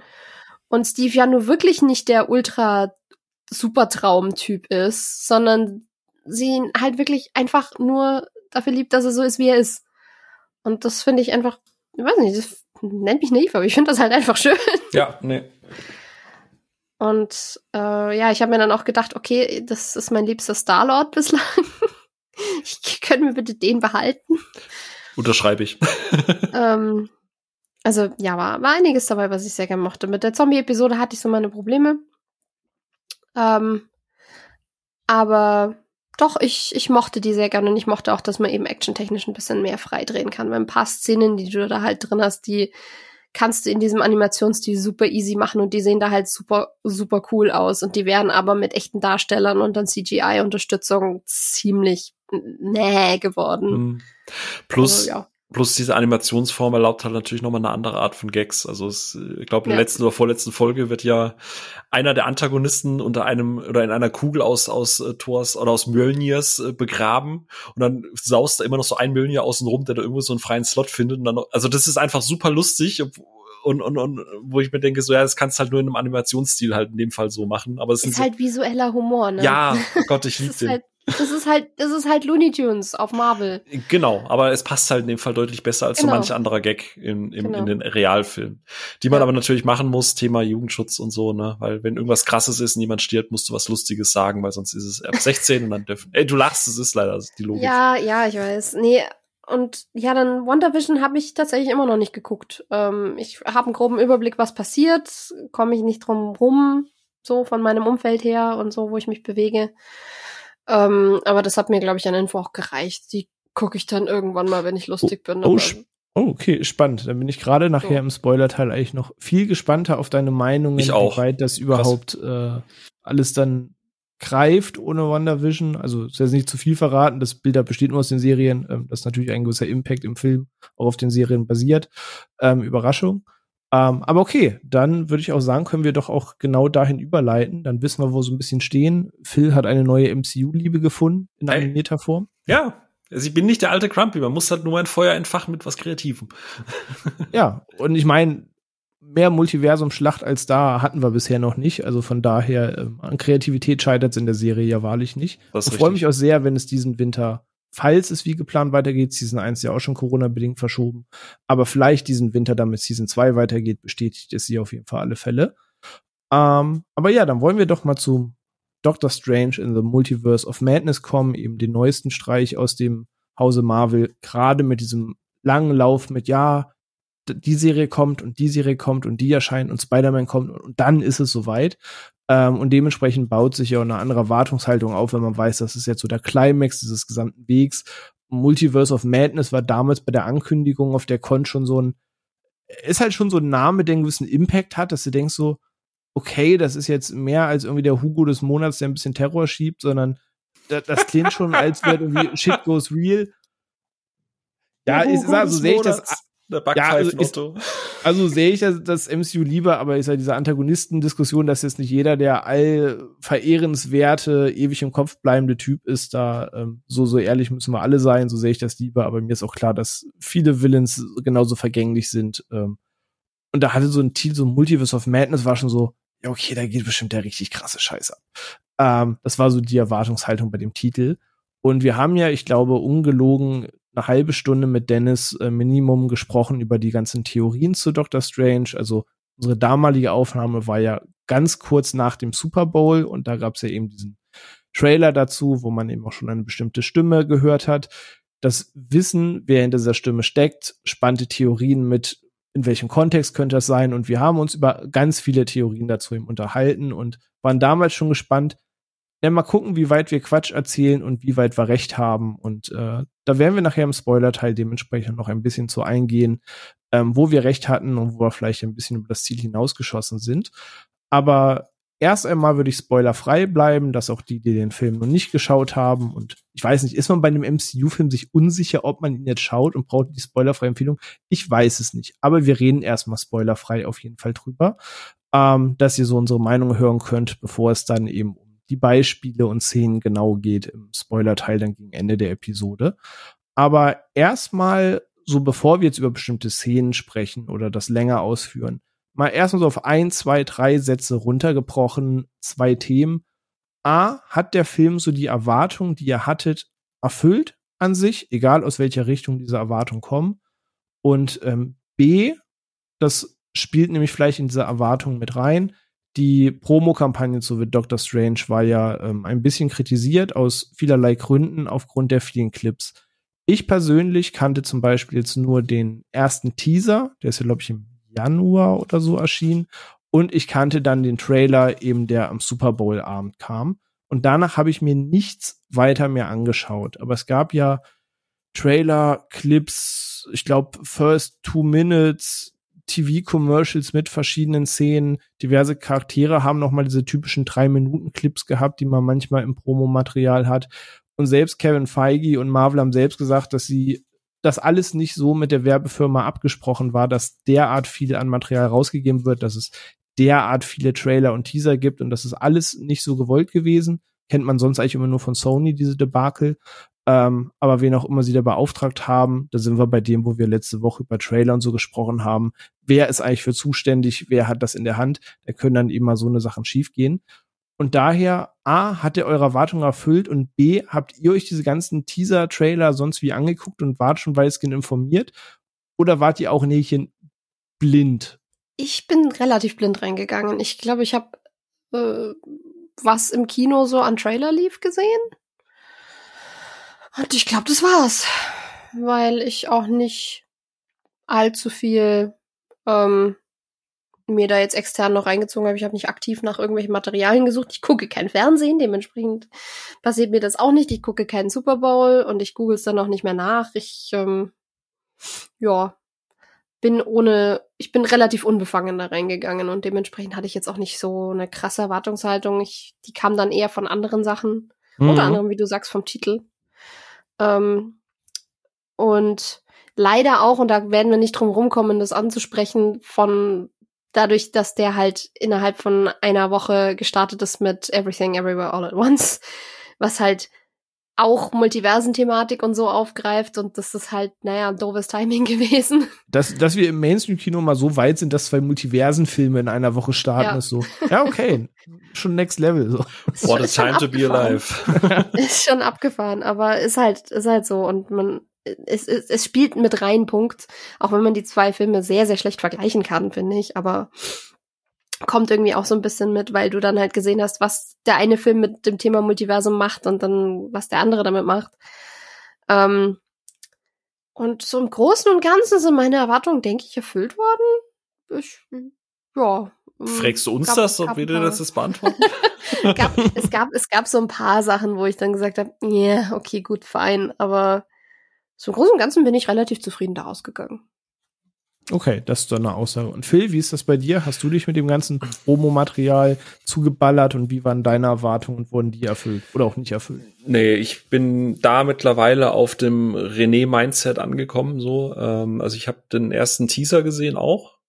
Äh, natürlich, wenn man mal im Kino kam und es kam ein Trailer, dann hat man das zwangsläufig gesehen. Ich habe dann auch leider den einen Trailer mit der Stimme ne, dieser äh, gesehen, was ich mhm. gerne nicht gesehen hätte, weil ich das schon wieder viel zu viel fand. Das hätte es tatsächlich einfach nicht gebraucht, weil du genug anderes hast, was du wirklich prominent bewerben kannst. Aber okay, so ist das nun mal.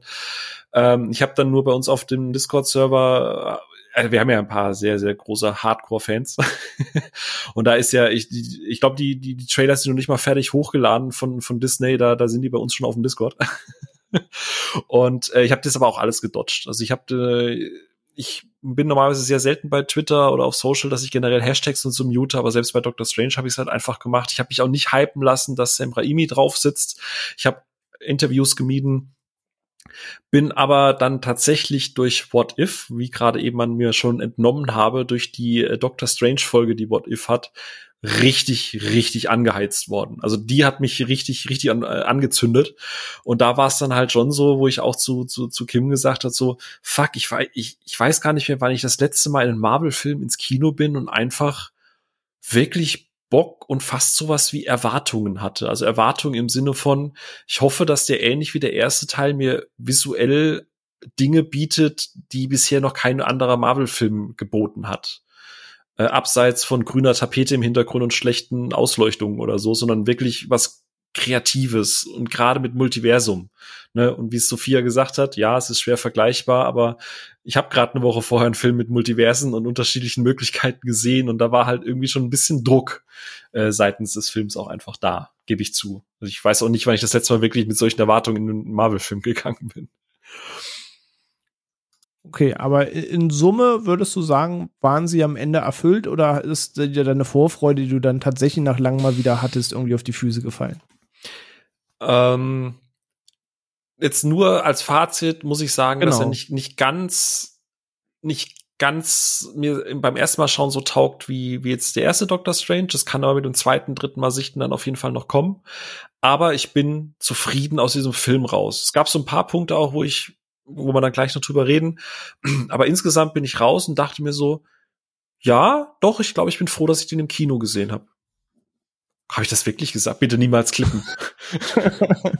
das können wir einfach jetzt zu jedem Film irgendwie einspielen. Wir nehmen nur diesen Clip in vollkommen anderen Kontext und wenn dann zum Beispiel Sophia ihre Bibi und Tina Folge macht, dann machen wir auf Social diesen Clip, wie du einfach sagst, ja, also ich glaube nicht, dass ich sage, aber ich bin echt froh, den im Kino gesehen zu haben. Bei Venom 2 auch. Jetzt, ja. Oh Gott, ja, bitte. Und damit bewerben wir jetzt einfach alles mit diesen paar Sekunden. Das kommt dann irgendwann aufs Poster, so Doctor Strange 3, Return to the Universe of Madness. Ich bin froh, dass ich den im Kino gesehen habe. Phil, Ruhe im Saal. Oder Morbius. Ah, oh Gott, ja. Oh, den muss ich auch noch gucken, wie der im Heimkino erscheint. Oder ja, same. Das machen wir einfach parallel. Da können wir uns hinterher eine Therapiesitzung gönnen. Es gibt den, glaube ich, einfach durch und denke mir, jo, ist das, was ich erwartet habe. Irgendwie so werde ich den, glaube ich, gucken, sonst ertrage ich Jared Leto auf die Laufzeit nicht. Ey, ich kann mir nicht zwei Stunden Jared Leto in der Hauptrolle angucken. Da kann ich mir, keine Ahnung. Ja, nee. Super Mario und House of Gucci war der lustig, aber ansonsten, nee geht nicht. Ich höre da raus, du magst ihn nicht, ja. Aber ja. Hey, Jerry Lito, wirklich Red Flag. Madness einfach. Sagst Ganz eigener Typ. Ähm, wären keine Freunde mehr. Aber ja, ich gehe da mit euch mit. Ähm, also ich muss ganz offen sagen, zu der, zu der Frage, konnte er meine Erwartung erfüllen, muss ich tatsächlich ganz knallhart sagen, nee, konnte er nicht. ähm, aber da sind wir auch bei dem, was erwartet man? Und ähm, ich hatte eine Menge Ideen, ich hatte eine Menge Theorien und davon ging wenig bis keine auf. Ähm, wenn ich den Film als das betrachte, was er ist, ist er aber halt trotzdem gut. Also es ist jetzt kein schlechter Film, ich war nicht enttäuscht. Aber am Ende saß ich schon im Film und dachte mir, ah, darum geht's im Kern, okay. Ähm, und das musste ich dann auch erstmal so realisieren und sagen, okay, dann, dann nimmst du das jetzt als gegeben hin und bewertest es auch danach und ich gehe mit euch mit, ich hatte auch eine gute Zeit. So, ich mag plus minus zwei, drei, vier MCU-Filme, die ihr immer alle relativ gerne. Und ich habe jetzt auch meine Zeit nicht für. Das war gut, da sind tolle Sachen passiert, da sind Momente, wo ich denke, jo, das, das war cool. Ähm, aber es war was anderes als erwartet, weshalb wir tatsächlich meine Erwartungen tatsächlich nicht erfüllen konnte, muss ich, muss ich so sagen. Hartes um, ähm, Urteil. Ich habe halt so ein, ich habe halt so ein paar spezifische Detailsachen, wo er meine Erwartungen überhaupt nicht erfüllt hat oder unterlaufen hat oder mich tatsächlich enttäuscht hat. Aber so das Gesamtbild ist halt, bin ich halt da dann doch eher, dass ich sage, ja, okay, ungefähr so hätte ich mir schon vorgestellt. Ja. Ich ja. Glaub, ja, ich, ich mochte halt vor allem ein paar Dinge, die ich nicht erwartet hätte, aufgrund der Person, die auf dem Stuhl, Regiestuhl saß. Aber wie gesagt, das kann halt auch in die andere Richtung umschlagen und da reden wir nachher auch noch drüber, weil ich, ja, ähm, hatte es jetzt, wie gesagt, das erste Mal, dass ich einen Marvel-Film geguckt habe, wo Leute wirklich gegangen sind. Und ich habe das bei, noch nie bei einem Marvel-Film erlebt. Ähm, aber wie gesagt, das einen Freude ist des anderen Leid. Also das ist schon mega krass. Ähm, genau, kannst du nachher sagen, bei welcher Szene. Wir wissen es jetzt natürlich schon, dass wir nicht vorweggreifen. Aber was ich daran krass finde, also abseits davon, dass ich es einfach nicht kenne, also das letzte Mal, dass ich wirklich sagen kann, da haben, saß ich im Kino und bewusst haben Leute den Saal verlassen, war, als ich Only God Forgives damals im Kino gesehen habe. So, du bist den habe ich, den habe, nee, nee, den ich habe den zu Ende geguckt, aber den haben wir glaube ich mit sechs Leuten im Saal gestartet und am Ende war ich der letzte von den sechs, der übrig geblieben ist. Also da sind wirklich die Leute einfach aus dem Saal gegangen, aber da kannst du dort diskutieren, ist schon very special interest Film. Ähm, aber selbst bei Joker habe ich die Leute zetern hören und sonst was, aber sie blieben sitzen. Und als du erzählt hast, wann die Leute bei dir bei Strange gegangen sind, da muss ich ganz offen sagen, wenn du bis dahin sitzen geblieben bist, brauchst du danach auch nicht mehr aufstehen. Also das war so der größte, den ich hatte. Äh, dann geh eine Stunde vorher, aber äh, jetzt noch gehen ist so weird. aber ja, es ist krass auf jeden Fall, aber genau, kannst du nachher eben besprechen wir, bei welcher Szene das eben gewesen ist, aber fand ich schon sick, als du das geschrieben hast, auf jeden Fall. Ja. Ähm, nee, also bei mir sind in der Tat, äh, also bei uns sind in der Tat alle im Kino sitzen geblieben. So viel kann ich verraten. Und die Stimmung war auch recht gut im Kino danach. Ähm, aber ja, was äh, ich sagen würde, ist, dass wir auf jeden Fall jetzt erstmal ein kleines Fazit haben, wie wir dazu stehen und können ja, sage ich mal, vielleicht sagen, was wir positiv fanden oder nicht positiv fanden, bevor es in den Spoiler-Teil geht. Weil ich kann schon mal meine größte Hauptkritik nennen an dem Film und da kann halt der Film nichts für. Und da kommen wir jetzt zu der Sache mit dieser Erwartungshaltung. Und dann könnt ihr mal sagen, was euch daran gefallen hat besonders. Ich dachte, mit diesem ganzen Bild ab, ich habe das euch beiden auch schon geschrieben, dass dieses Multiversum-Thema so jetzt nach und nach größer wird. Und ich dachte so, okay, in WandaVision reden sie über das Multiversum, beziehungsweise Wanda erfährt am Ende, dass diese Ebene existiert. Und da wusste man schon mal alles klar, die ist mit dem Thema an Bord. Über What If haben wir gerade gesprochen, da wird das Thema Multiversum angerissen. Dort gibt es einen Kampf, der innerhalb der ganzen Multiversumsebene stattfindet und Realitäten bricht, wo du schon siehst, okay, da, da kann, da kann krasser Shit abgehen. Das geht noch mal eine ganze Ebene hinter die Spiegelwelt, die wir in Doctor Strange und äh, Spider-Man No Way Home schon gesehen haben. Ähm, namensgebend natürlich Spider-Man haben wir jetzt als großes Fanservice-Fest im Rahmen des Multiversums ähm, gesehen, was da möglich ist. Aber ich dachte mir, das sind alles so Projekte, die so, so, so den, den, den kleinen C so ins kalte Wasser tippen und gucken, wie kalt es ist und dann kommt Doctor Strange im Multiverse of Madness und stampft einfach so mit dem ganzen Fuß ins Wasser. So und geht dann so so richtig all in und macht so richtig crazy shit Multiverse Party, wo die anderen Projekte es immer nur angeteased haben und schlägt dabei eine Menge Türen auf und musste beim gucken realisieren, der Film ist viel intimer als ich dachte und ohne zu viel vorwegzugreifen, ist er not so multiverse, wie man vielleicht meinen könnte bei dem Filmtitel Multiverse of Madness. Ähm, hinterher hatte dieser, dieser Filmtitel auch eine Doppelbedeutung und ich glaube auch eine Anlehnung, wenn ich nicht zu viel rein interpretiere. Aber da habe ich mich einfach ein bisschen verkalkuliert. Ähm, aber ihr, was fandet ihr denn so spoilerfrei gesagt, gut oder schlecht an dem Film? Was, was hat euch so getaugt, wo ihr sagt, deswegen hat er mich trotzdem über die Laufzeit unterhalten, ohne jetzt in den kompletten Spoiler zu gehen? Ich würde gerne Sophia den Vortritt lassen, möchte aber die Chance ganz kurz nutzen, um dein Metapher-Game einfach mal zu appreciaten. Also diese Fußspitze im Wasser und dieser komplette Fußtritt, während danach dann Türen aufgetreten. Äh, René, also ich wirklich, hätte ich einen Hut, ich würde den sowas von abziehen. Danke, ganz, danke. Gro ganz großes Tennis. Also wirklich, das Danke. ist, muss man mal appreciaten. Fühle mich geehrt. Schreibst du die vorher auf oder ist es einfach in deinem, in deinem Kopf drin? Bist Ey, ist wie bei Bordellbesuchern, das kommt ganz spontan. Oh Gott. Und er hat's wieder kaputt gemacht. Ja, Sophia, bitte. Übernimm dann mal. ähm, nee, ich. Gott, der ist so schlecht. Phil kann nicht mehr. 20 Sekunden später. Nee, weil ich habe versucht, weil ich habe den schon mal gehört und ich dachte, ich kann den jetzt konsequent einfach Ob du den überhören. einfach übergehst und okay, okay. Ja, und dann kam dann doch noch ein bisschen gekitzelt, hat er dann doch noch wie so, wie so eine Feder, die rausguckt aus dem Kissen. So, ab geht's. Mm, Also ich mochte, dass dieser Film eine gewisse Härte mitbringt. Ähm, weil Raimi definitiv gesagt hat, okay, cool, wir haben eine FSK 12 bzw. PG-13. Wie weit kann ich das ausreizen? Und äh, ich, bin, ich bin der Meinung, er ist ziemlich an die harte Grenze gegangen und ich finde das großartig. Ähm, und die, was optisch da drin abgeht in dem Film, ist großartig. Also es sind wirklich Shots dabei, wo ich sag, ja, die so Rahmen an die Wand hängen, geil, nehme ich, mache ich. Ähm, ich mag äh, die Charaktere. Wir haben ja mit mit ähm, der America Chavez, die mit eingeführt wird, wieder eine neue Heldin und ich fand die sehr sympathisch.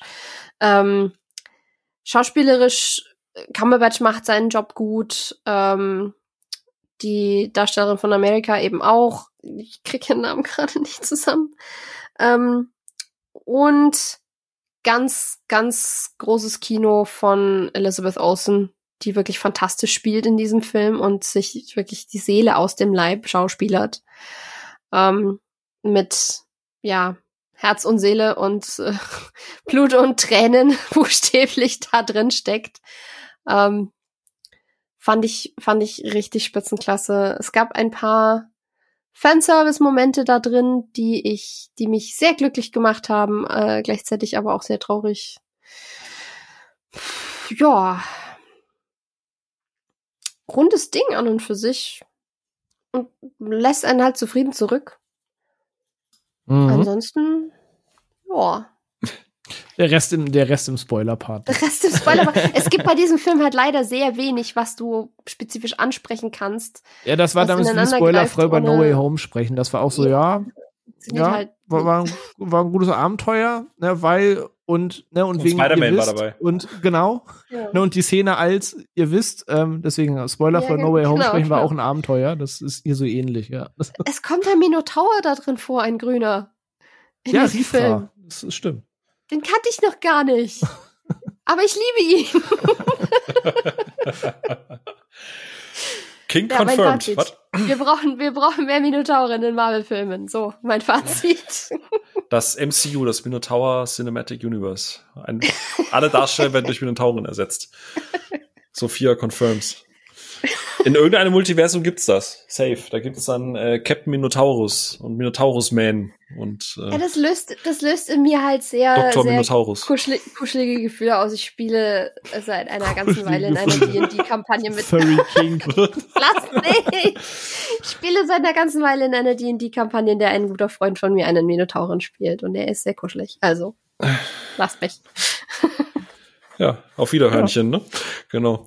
Haben wir schon bei Jacob gelernt, äh, hält im Zweifel warm und der Vampir kann das nicht. Also hat ja auch alles Vorteile.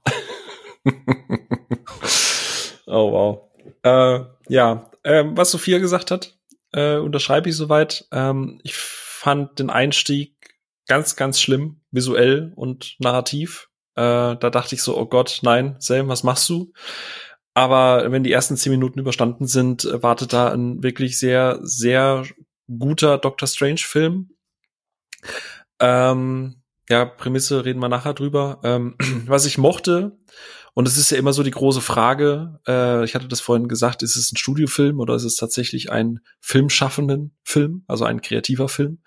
Und ich finde es sehr schön, dass Raimi in vielen Momenten altes Kino in diesen modernen, glattgebügelten Blockbuster reinbringt. Zum einen über die unerwartete Härte, die hat Sophia schon angesprochen. Ähm, ich habe es, glaube ich, schon mal erwähnt gehabt, Kim äh, beschäftigt sich ja viel beruflich auch mit dem Thema Jugendschutz und äh, die saß zwischendurch immer mal wieder dabei und dachte sich so, das ist FSK 12? Okay, da bin ich mal auf die Rechtfertigung gespannt von der, von der Selbstkontrolle, ähm, die übrigens noch nicht veröffentlicht wurde. also, wir haben schon geguckt. Ähm, aber auch auf der anderen Seite, man hat ja diese typisch, also diese typischen Raimi-Moves, wenn man seine früheren Filme kennt, Drag Me to Hell, Evil Dead, äh, gerade auch Spider-Man und so, was diese Horrorkomponente angeht, aber was auch so, ich sag mal, was, was das betrifft, wenn eine Kamera auf ein Holzbrett montiert wird, man sie dann über den Boden zieht. so. Und das ist so robustes, altes Kino und Filme machen und das findet in diesem Film statt. Und das fand ich tatsächlich sehr, sehr schön, weil zwischen all diesem mal guten, mal schlechten Greenscreen-Inferno hast du das Gefühl gehabt, dass da tatsächlich noch echte Menschen mit unter Anstrengung durch echte Sets gerannt sind und über Trümmer gestolpert sind und äh, das haben sie drin gelassen. Und das war eine sehr charmante, erdende Art in diesem Film. Die hat diesen. Ich finde Charmant trifft sehr, sehr gut. Deswegen habe ich dem auch viel verziehen, glaube ich. Also wie du sagst, das CGI ist sehr, sehr inkonsistent, finde ich, mhm. was die Qualität angeht. Also das sind Szenen drin, wo ich mir gedacht habe, boah, das hat vor zehn Jahren schon mal besser Ich wollte gerade sagen, der, der alte Strange sieht kontinuierlich, konsequent ja. besser aus. Definitiv. Mhm. Auf der anderen Seite hast du hier halt Sachen, die irgendwie so richtig schön un unverschämt bunt und bekloppt sind, ja. die ich sehr gefeiert habe. Ja. Das und auch der Einsatz von Magie in diesem Film hat wieder ein paar Momente, die sehr, sehr kreativ sind, die ich ziemlich gefeiert ja. habe. Wenn ich jetzt mal kurz ein bisschen abnörden darf, was das Filmemachen angeht. Heutzutage ist es, und das ist kein Spoiler, weil das kann jede Szene sein, heutzutage ist es ja so, wenn du einen Kamerashake machst, machst du das ja meistens in der Post-Production, äh, dass du das halt einigermaßen kontrollieren kannst, damit halt niemand Motion Sickness bekommt, aber dass du trotzdem suggerieren kannst, ähm, dass da quasi irgendwie gerüttelt oder gewackelt wird. Und es gibt so eine Szene mit, mit Rachel McAdams, wo eine Kamera an ihr Gesicht gehalten wird und dann wird die halt geschüttelt, weil da suggeriert wird, da bebt gerade irgendwas. Und du siehst halt einfach, dass da wirklich ein Kameramann mit ihr da auf dem Boden lag, über ihr drüber gebeugt und die Kamera geschüttelt hat, so wie es Raimi halt in Evil Dead ein paar Mal gemacht hat. Und ich weiß, dass das super nerdig ist aus dem Punkt. Alle Leute, die Raimi noch nie gesehen haben, die, die interessiert das ein Scheiß aber für Leute, die mit ihm aufgewachsen sind, und er hatte nun mal einen wahnsinnigen Einfluss gerade auf Horrorfilme, gerade mit der Evil Dead-Reihe, ähm, gerade auch mit Spider-Man. Also er hat ja im Prinzip dieses ganze Genre auch mit aus den Angeln gehoben. Und es ist schön zu sehen, dass er, wie gesagt, wie vorhin schon gesagt, in so einem glattgebügelten, durchkonzeptionierten CGI-Bombast, dass du das Gefühl hast, und ich habe immer gespürt, wie Raimi grinsend hinten dran stand und sagt, oh ja, komm, das machen wir so. Oh, das machen wir so wie früher. Und ich habe ich hab das einfach gespürt und das ist das, was für mich die Highlights auch von dem Film waren. Ähm, ich weiß nicht, wie es bei euch beiden ging. Ich glaube, René, du bist ja nicht so bei der handwerklichen Komponente interessiert oder dich juckt das ja am Ende nicht. Ich weiß auch nicht, wie dein Verhältnis so zu Raimi oder zu Evil Dead ist, aber ich weiß nicht, vielleicht, vielleicht kannst, kannst du es so auch als Hardcore-Fan ein bisschen nachvollziehen, warum ich die Momente halt sehr gerne mochte. Mhm du schätzt mich da, glaube ich, ein bisschen falsch ein. Es ist nicht, dass mich das nicht interessiert. Ich gucke auch viele Making-ofs, Behind the Scenes und so weiter. Ich interessiere mich da sehr für. Aber in einem High-Fantasy-Film, einem Comic-Verfilmungsfilm, ist das wahrlich der letzte Fokus, den ich setze. Wenn wir über andere Filme in anderen Genres sprechen, lege ich da ein sehr, sehr, sehr großes Augenmerk drauf. Aber weniger jetzt bei so einem Comic-Bombast, mhm. Blockbuster-Dingern. Da ist das für mich zweitrangig. Ansonsten bin ich da bei dir, dass das Thema bei mir eine sehr große Rolle spielt. Ja. Ähm, Aber ich glaube, deswegen mochte ich es halt hier so gerne, weil es eben gerade eigentlich es ist im Publikum, ist es egal, aber es gibt halt mhm. viele, glaube ich, die auch reingehen, weil der Name eben drauf ist. Ich habe auch schon gelesen, dass manche enttäuscht sind und sagen, er ist halt vom Studio stark gezügelt worden. Ich finde, für so eine Produktion hatte er unerwartet viel freie Hand. Ich glaube, zu, zuletzt hatte ja. vielleicht ein Taika bei Titi noch so viel freie Hand. Ja, also ich habe, ich war an ein paar Stellen auch verwundert, dass, dass sie ihm das haben durchgehen lassen. Also ich finde, man muss es wirklich immer sagen, im Verhältnis für einen Marvel-Film steckt hier erstaunlich viel Handschrift drin. Ja. Mhm. Und das schätze ich. Ja, die Aussage kann ich 10 von 10 so unterstreichen. Du sagst es, ähm, Waititi ist jemand, wo man natürlich ein Augenmerk hatte, wo, glaube ich, auch dem Studio bewusst war, also du kannst halt so machen, dass du irgendeinem Regisseur Material an die Hand gibst und du darfst gar nicht groß davon abweichen. Dann hast du den Nutzvermarktungszwängen. Das große Beispiel, deswegen magst du den ja nicht so, das Aladdin-Ding von Guy Ritchie. Ich finde die Aladdin-Umsetzung super, aber ist halt scheißegal, dass Guy Ritchie die gedreht hat. Die hätte auch ja. Horst Ebert irgendwie drehen können. Falls es irgendwo auf der Welt einen Regisseur gibt, der Horst Ebert heißt, du jetzt bestimmt drehen können. Ähm, also ist halt scheißegal, dass das ein Guy Ritchie-Film ist so. Ähm, da durfte ihr halt nichts machen, wofür du eigentlich andere Guy Ritchie-Filme guckst. Und ich glaube, bei einem Waititi war das ähm, den Leuten bewusst, bei einem James Gunn war das den Leuten bewusst, bei Guardians und als sich das dann rumgesprochen hat, auch erst recht bei The Suicide Squad und jetzt traut man es auch nicht mehr, James Gunn die James Gunn-Note wegzugeben. Und der Regisseur ist jetzt vielleicht so der dritte im Bunde, der überhaupt diese Handhabe im MCU jetzt mal hatte. Ein bisschen mehr das machen. Vielleicht noch Ryan Kugler in Black Panther, der hat in ruhigen Momenten auch paar Sachen, die durchscheinen, aber da geht es dann schon sehr in Special Interest Politik-Sachen, die mhm. Ryan Kugler macht. Das ist schon sehr versteckt, weil das sind jetzt nicht so die Regisseur-Trademarks, sondern mehr Themen, die er gern anspricht. Ähm, sonst würde ich ihn da gerne mitnennen. Aber ansonsten von den, den schillernderen Sachen, die auffallen, sind das schon so die drei großen mit Gun, Waititi und jetzt Raimi. Und ich bin da komplett bei dir, ähm, dass ich, dass wir alle die Spider-Man-Teile von damals kennen und Spider-Man 3 scheiße, aber eins und zwei sehr gerne mögen, so das ist unlängst bekannt. Und ich war früher riesig Horror versessen. Das hat die letzten Jahre abgebaut, aber meine Kindheit und Jugend bestand sehr viel aus Horrorfilmen. Natürlich habe ich die Evil Dead Reihe geguckt, natürlich habe ich Darkman geguckt, natürlich habe ich Army of Darkness geguckt. Äh, habe ich alles geliebt. Also ich bin mit seinem Stoff in der Tat sehr, sehr, sehr vertraut. Ähm, bis zu Drag Me to Hell, den ich eigentlich scheiße finde, aber das liegt auch dran, dass Justin Long mitspielt und der ist bei mir sympathietechnisch so auf einem Level wie Jared Leto.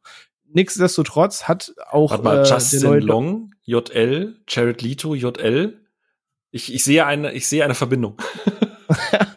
Vielleicht ist es das. Ich, ich werde danach suchen, wen es da noch Wie so stehst du zu Jennifer Lawrence? Oh, zu der stehe ich ganz gut, muss ich gestehen. Gut, vielleicht ist es auf Männer bezogen. Lass uns eine Studie machen. Die mag ich in der Tat sehr gerne. Ähm, aber ja, auch in Drag Me to Hell gab es so visuelle Elemente, die ich in einer bestimmten Szene sehr wiedererkannt habe in dem Film. Also nichtsdestotrotz durfte er immer wieder ein bisschen das machen, was er macht. Und ich stimme euch zu. Jedem sollte bewusst sein, dass Doctor Strange jetzt nicht der nächste Evil Dead Film wird und das jetzt irgendwie an der FSK 18 Grenze irgendwie kratzt. Ja. Sollte jedem klar sein, dass es ein MCU Film plus X ist. Und plus X ist das bisschen Einfluss, das der Regisseur von seiner Handschrift mit einbringen darf. Und da bin ich vollkommen bei euch. Die hat er so weit mit eingebracht, wie er konnte. Zum einen, du sagst in so diversen Shaky Cam Situationen, es gibt so ein bisschen Dämonendesign, ähm, was in die Richtung geht. Und es gibt so bestimmte Zooms und Kameraeinstellungen, die er sehr gerne benutzt, die man auch sehr gut in dem Film wiedererkannt hat. Ähm, und das sind Sachen, die ich tatsächlich auch sehr schätze und mochte, dass er diesen Einfluss mit drin hatte. Und da ich dann auch realisiert habe, das ist es, worauf sich der Film berufen wird, war ich damit auf jeden Fall auch zufrieden. Und da bin ich bei euch. Wenn man das erwartet, einfach einen neuen Doctor Strange-Film, ein bisschen Zauberer, Pipapo-Magie, ähm, plus Sam Raimi-Einfluss, dann kriegt man genau das und ist, glaube ich, am Ende des Tages auch sehr gut bedient damit. Ja. Kann man, glaube ich, so, weiß nicht. Hat einer von euch sonst noch spoilerfreie Abschlussworte? Weil ansonsten würde ich es dabei sogar fast ja. belassen, weil viel mehr kann man jetzt, glaube ich, nicht sagen, um äh, an den Beispielen vorbeizutanzen. Nö, also wie gesagt, ähm, für, für das, was ich an Erwartungen und so weiter hatte, ging ich da happy raus und macht damit, was ihr wollt. wie gesagt, ihr, ihr kennt, glaube ich, von uns allen die, die, die Situation, wie wir zu MCU stehen und äh, oder zum MCU an sich stehen. Und ich glaube, ich glaube, das ist dreimal ein Jahr, oder? Hm. Ja, ich. Ich, ich glaube, das Einzige, was ich noch anfügen kann, was spoilerfrei ist, was sich wirklich auf nichts Inhaltliches bezieht, ist, dass ich sehr enttäuscht war von der Musik. Weil ähm, ich das MCU hat ja seine Probleme mit Heldenthemen und im Gedächtnis bleibenden Musikstücken. Und ich finde, dass das Doctor Strange-Thema von Michael Giacchino, gerade auch durch die Instrumentalisierung mit dem Cembalo und so, eines der wenigen war, die sich sehr hervorgetan haben und sehr originell klangen und auch sehr cool wiedererkennbar waren. Du hattest es auch in No Way Home, als äh, Peter auf die Idee kommt, wir fragen Doctor Strange, klingt es im Hintergrund so ein bisschen an. Ähm, und es wurde immer weiter verarbeitet. Und ein Heldenthema ist dafür da, dass du musikalisch diesen Helden wiedererkennst. Und dann hat, ich weiß nicht, wie die Zusammenhänge waren, aber ich nehme mal an, einfach aus voriger Zusammenarbeit und so hat dann halt Raimi quasi Elfman mitgebracht.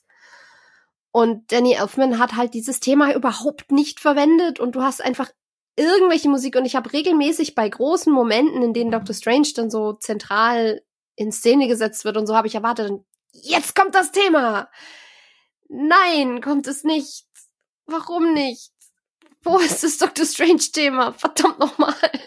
Das hat mich den ganzen Film durch komplett gefuchst, aber das ist was sehr ich-spezifisches, glaube ich, weil ich da halt einfach meistens hinhöre. Also schäm dich, Danny Elfman. Du hast zwar Beetlejuice und Batman und hundert andere Werke komponiert, aber jetzt hast du den Zorn von Sophia auf dir. Dabei liebe ich, ich liebe Danny Elfman normalerweise, wirklich. Aber er hat mich hier sehr enttäuscht. Ich bin nicht wütend, ich bin nur enttäuscht.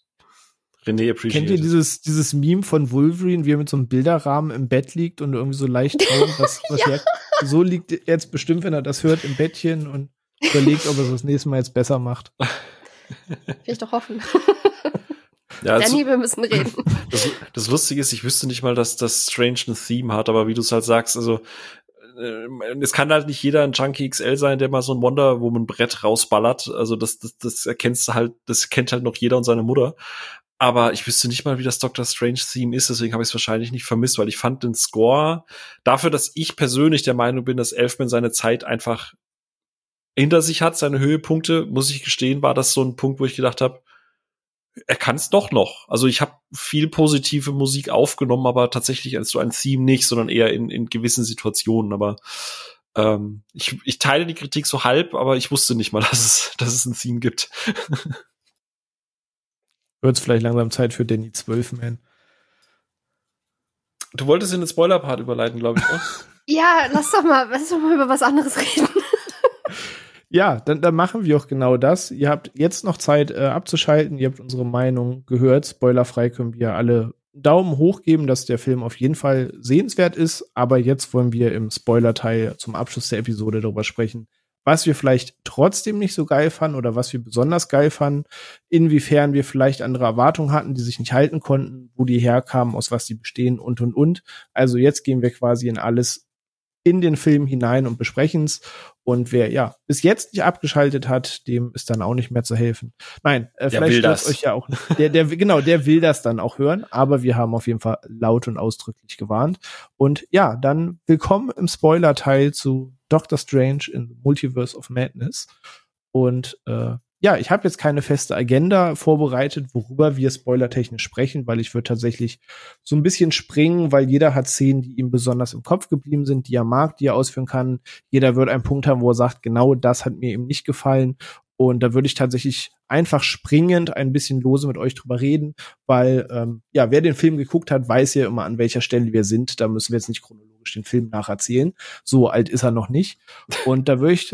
Aber ich bin alt, René. Ich verstehe das doch nicht mehr. Mann, ja, dann machst du dir jetzt mal so ein bisschen Notizen. Ach so, das wieder Ende des, ach, das Anfang des Films. Also da, das kriegen wir geordnet. Ähm, und sprechen auch so ein bisschen vielleicht über Easter Eggs und Einflüsse und so weiter. Ich habe da so einen kleinen Seitenhieb mal bekommen, dass wenn es um so eine Themen geht, man auch vielleicht doch den direkten Einfluss auch mal erwähnen kann. Vielleicht ähm, gehe ich da auch gleich ein bisschen noch drauf Dann ein. mach das doch einfach. Fängst du jetzt mal an. Weißt du, du hast als Moderator ja immer die, die Chemiesituation, erstmal alle ins Becken zu schubsen, um zu wissen, wie kalt und wie tief das ist. Sophia, was hältst du davon? Wir schubsen jetzt einfach mal den René. Schubs. Ja. Aber ihr wisst, das endet immer in so ellenlangen Monologen, wo ich selber denke, ich rede erst seit drei Minuten und ihr hinterher sagt, Alter, du hast gerade eine Viertelstunde vom Leder gelassen. Das ist schon okay. Äh, Sophia, soll ich dir gleich noch einen Kaffee und einen Kuchen mitbringen? Ich gehe kurz in die Küche. du fährst du noch oh, persönlich ja. vorbei, ne? ja klar, ich habe jetzt drei Stunden Zeit. Bis gleich. Na gut, dann äh, tauschen wir mal die Rollen, dann fange ich ausnahmsweise damit an. Ähm, dann kann ich auch gleich ins, ins äh, in die Vollen gehen, warum der Film meine Erwartung halt nicht erfüllt hat. Und zwar hat es eben damit zu tun, dass ich die Filme schon gerne für sich betrachte, aber mich auch immer ein bisschen interessiert mit dem Wissen, was an Projekten noch geplant ist, mit dem Wissen, wie der nächste Antagonist heißt und aussieht und ähm, was die Trailer so am Material geben, dass man natürlich denkt, ey, wenn du aus dem Film rauskommst, sind bestimmt vier, fünf Türen aufgeschlagen, was als nächstes passiert und du hast ganz viele Theorien und dir geht im Kopf schon durch, in welchem Film was davon eine Rolle spielen könnte und musste am Ende des Films feststellen, wenn du den Film jetzt nicht gesehen hast, wird dir das beim kommenden MCU-Film nicht mal fehlen, weil es passiert eigentlich nichts im Film, was essentiell wichtig für irgendwas der folgenden Geschichte ist. Der Film ist sehr in sich abgeschlossen und ist tatsächlich schon fast mehr Wonder Vision 2 beziehungsweise Scarlet Witch der Film anstatt Doctor Strange der Film quasi. Versteht ihr, was ich meine? Also weiß nicht, ob euch das äh, Hey, Sophia, willst du zwei Stück Zucker oder eins? Mm, also eigentlich nehme ich ja Tee und ich nehme keinen Zucker in den Tee, außer wenn okay. äh, Schwarztee dann vielleicht schon, so, aber dann mit Milch auch. Ist René schon fertig? ah, scheiße, ist René schon fertig? Warte mal, ich habe gerade mich angezogen. Nein, äh, im Ernst, ja, ich, ich verstehe was. Ich leihe jetzt nicht alles runter, sondern fange mit Themenblöcken an, weißt du, das ist vielleicht cooler als Monologe. Ganz ich, neue Trends. Ich, ich, verstehe tatsächlich, was du meinst und das hat mich per, per, se auch ein bisschen überrascht, weil dafür, dass ja mal Kevin Feige, glaube ich, auch persönlich gesagt hat, dass die Serien nie ein, ein Zwang oder ein Muss sind, ist das tatsächlich einfach für mich quasi so ähnlich wie bei Trollhunters damals. Äh, WandaVision hat im Prinzip auch hingeführt und das ist jetzt der abschließende Film dazu. Ähm, und dafür, dass eigentlich in WandaVision das Finale durchaus schon einen Redemption Arc hat und eine Entwicklung für, für Scarlet Witch und Wanda, ist das irgendwie ein bisschen weird zu sehen, dass das jetzt ein ganzer Film über das ist, was eigentlich schon lange abgehakt war. Also vielleicht habe ich das auch nicht mehr richtig in Erinnerung. Und deswegen ist es dann auch super spannend, was denn Sophia dann dazu gleich sagt. Deswegen bin ich jetzt kurz reingeprescht, weil ich es halt schon kenne. Ähm, aber aus meiner Sicht, René, wenn ich mich noch erinnere, war WandaVision abgeschlossen, was diesen Arc angeht. Das Fass macht es jetzt im Endeffekt wieder auf. Und die Motivation ist die von irgendwie Folge drei oder so. Genau, und ich, ich bin auch der Meinung zu wissen, warum man das vielleicht nochmal aufmacht, aber ich, ich finde es halt sehr ungünstig umgesetzt, weil ähm, es gibt im Wonder Vision diese Szene, wo ähm, ihr Vision ja auch sagt, du pass auf, das ist alles nicht real und egal wie sehr das wehtut, du musst loslassen. Und diese Szene, wo sie oben die Kinder zudeckt und realisiert, okay, ich, ich muss diese, diese Maske jetzt fallen lassen und dann, nachdem die Kinder schlafen, runtergeht und das alles auflöst. Einerseits, du willst nicht mit ihr mittrauern, weil sie hat da Leute gefoltert, teilweise verhungern lassen und so weiter. Das, das thematisiert die Serie nicht, aber was sie da tut, ist höchst kriminell. Ähm, und sie ist weit weg von der Heldin in dem Fall. Aber du möchtest emotional verstehen, wie es ihr geht. Und diese Szene hat einen gewissen Impact auf mich gehabt. Also ich habe da schon so einen kleinen Kloß im Hals gehabt, wo sich das alles auflöst und sie am Ende nur in dieser Ruine steht. Und dieser Moment war Peak für mich, was ihre Gefühlswelt angeht. Und dass sie das jetzt halt, ja, sein lassen. Und dass man tatsächlich das gesamte Ding nochmal durchkaut, hat mich halt mittelschwer irritiert. Mhm. Ja, es soll nicht mehr Wanda sein, die das Chaos durchmacht, sondern es ist jetzt die, die Kraft der Scarlet Witch durch das Darkhold, das sie beherrscht und sie ist quasi Gefangene ihres eigenen Willens. Aber dass auch Scarlet Witch am Ende eben ne, das gleiche Ding macht. Mhm. Es gibt eine Vorlage, woraus das Sinn macht, aber dann zeig's nicht schon so explizit im WandaVision, weil für den Normalzuschauer ist jetzt zweimal den gleichen Trick gebracht. Ja, das ist so ein bisschen die, die No Way Home äh, Problematik, wo Dr. Strange ja, hat mich ja damals auch kritisiert gehabt, dass er so out of character agiert. Äh, wir haben ja gerade gesagt, er ist sehr kalkuliert, er ist sehr smart, er ist sehr intelligent und sehr kalkulierend. Und ich hatte damals schon kritisiert in No Way Home, dass er da irgendwie plötzlich ne? Der letzte Depp bin. Ja, genau. Und dann, ja. hat, dann ja. da hatte ja René ja. auch schon Reddit mir irgendwie geschickt, so dass es ja die Theorie gibt, dass das gar nicht der echte Doctor Strange war, sondern halt irgendwie durch das Multiversum. Weil What If halt schon abgedreht war und man dachte, das ist dieser abgefuckte Strange. Ga ganz genau. Und dann habe ich so gesagt, okay, das wird mich zwar abfucken, weil das dumme Storytelling so ist, wenn, äh, weil ein Film muss halt irgendwie auch noch ein bisschen für sich alleine stehen. Aber okay, ich hätte, ich, das war so Benefit of the Doubt und jetzt kann ich halt bestätigen, nein, Doctor Strange reagiert einfach wie ein Dulli und es ist er. Ja, tatsächlich, ähm, ja. Und das gleiche habe ich jetzt halt mit WandaVision, weil die ganze Prämisse des Films agiert einfach darauf, dass er ihr schon von Anfang an die Frage stellt, ja, was ist denn eigentlich dann mit der Mutter in dem Multiversum? Dann wird einfach kurz geschwiegen und dann geht der Film halt irgendwie weiter und am Ende stellt sie fest, ja, was ist denn jetzt eigentlich mit der Mutter? Das ist ja eigentlich total dumm, was ich da mache. Ja, und gut, das ist dieses gesagt bekommen und wirklich ja, den Spiegel gezeigt bekommen. Alles, alles glaube ich, oder? Also ich glaube, das soll, weil ich hatte den gleichen Gedanken mit, ja, doch, naja, doch, der Punkt wurde ja schon erwähnt, aber ich glaube, ja. das ist, ist selbst nochmal zu sehen oder so. Und ja, das ist, sie ist halt in einem Zustand, wo du ihr alles sagen kannst und es ist ihr egal und sie muss halt bis an den Punkt gebracht werden, wo sie es quasi ja zulässt, das selber zu realisieren. Das, das Leute. Das ist nicht mal was, womit ich ein Problem hätte, weil das habe ich auch mit realen Menschen schon festgestellt. Das ist wie wenn jemand sagt, hier, Nolan macht den besten Batman nee, am nächsten am Comic und dann müssen sie erst von René hören, wie die Wahrheit ist. Nee, aber, aber äh, prinzipiell und deswegen gebe ich jetzt gleich auch an Sophia, weil ich super gespannt bin, wie sie es halt sieht, weil sie kennt halt diesen wie du es gerade gesagt hast, sie hat das nicht schon mal gemacht. Sie ist nicht in diesem Loophole mhm. drin. Und ich habe genau das gleiche Gefühl bei WandaVision wie bei dir. Ich finde, die hat das gut transportiert und auch diesen, diesen, warum sie es gemacht hat, wie du sagst, sie ist höchst kriminell und, und, und das auch hier konsequent weitergeführt wird. Sie ist keine Heldin mehr, sie ist kein Avenger mehr. Das hat, der Pfad nee. hat sie schon lange verlassen. Aber da, da waren wir halt schon mal. Und da ist jetzt der Punkt, ob es nicht vielleicht für einen Vorteil wäre, wenn man die Serie tatsächlich nicht gesehen hat. Aber auf der anderen Seite denke ich mir auch so, ähnlich wie bei also Du sollst ihre Motivation, warum sie es macht, ja durch die Serie wiederum verstehen. Genau, genau. Und das ist so ein bisschen dann wie bei No Way Home, so wo ich mir so denke, so, man muss halt schlucken, dass die komplette Prämisse dieses Films, dieses Films, dieses Films auch, ähm, auf einer, auf einer Entscheidung fußt, die halt keinen Film von zweieinhalb Stunden trägt, weil dafür das einfach zu substanzlos ist. Aber ich bin auch keine Mutter, ich habe keine fiktiven Kinder in meiner magischen Welt Sophia, äh, hol mich mal raus aus diesem Multiversum. ähm, ja. Ich habe ich hab aus anderen Gründen, glaube ich, meine Probleme damit. E eben weil ich es nicht zweimal mitgemacht habe. Ich habe jetzt wirklich, ich glaube, ich war sogar im Vorteil dadurch, dass ich grob wusste, was in WandaVision passiert ist. Ich kenne den Inhalt im Endeffekt. Ähm, ich kenne, was unterm Strich rausgekommen ist dabei und was sie gemacht hat und was ihr Problem ist und so weiter. Aber ich habe es nicht schon mal komplett durchlebt. Dementsprechend war es für mich im Gegensatz zu vielen, vielen anderen nicht doppelt gemoppelt. Ähm, aber ich finde einerseits super spannend, was sie mit ihr gemacht haben in dem Film, weil das eine sehr, sehr coole Motivation ist, finde ich, als ähm, Antrieb für sie und sie dann zum Antagonisten zu machen und so. Das ist eine coole Entscheidung einerseits. Andererseits ähm, ist es was, wo sie, wo sie halt bewusst reingeschoben wurde durch. That's what she said. Durch, durch Writing-Entscheidungen und so. Oh. ähm, weil es ist, es ist so, das ist ja so ein, so, ein, so ein Witz, das ist auch so ein Meme, was durch die Gegend geht, so nach dem Willkommen im, im Club von wir haben keine große Abschiedsfeier bekommen, aber stattdessen eine Disney Plus Serie. Weil am Schluss von Endgame hast du die große Beerdigung von Tony Stark und alle können da Tschüss sagen und sich verabschieden und ihren Frieden damit machen.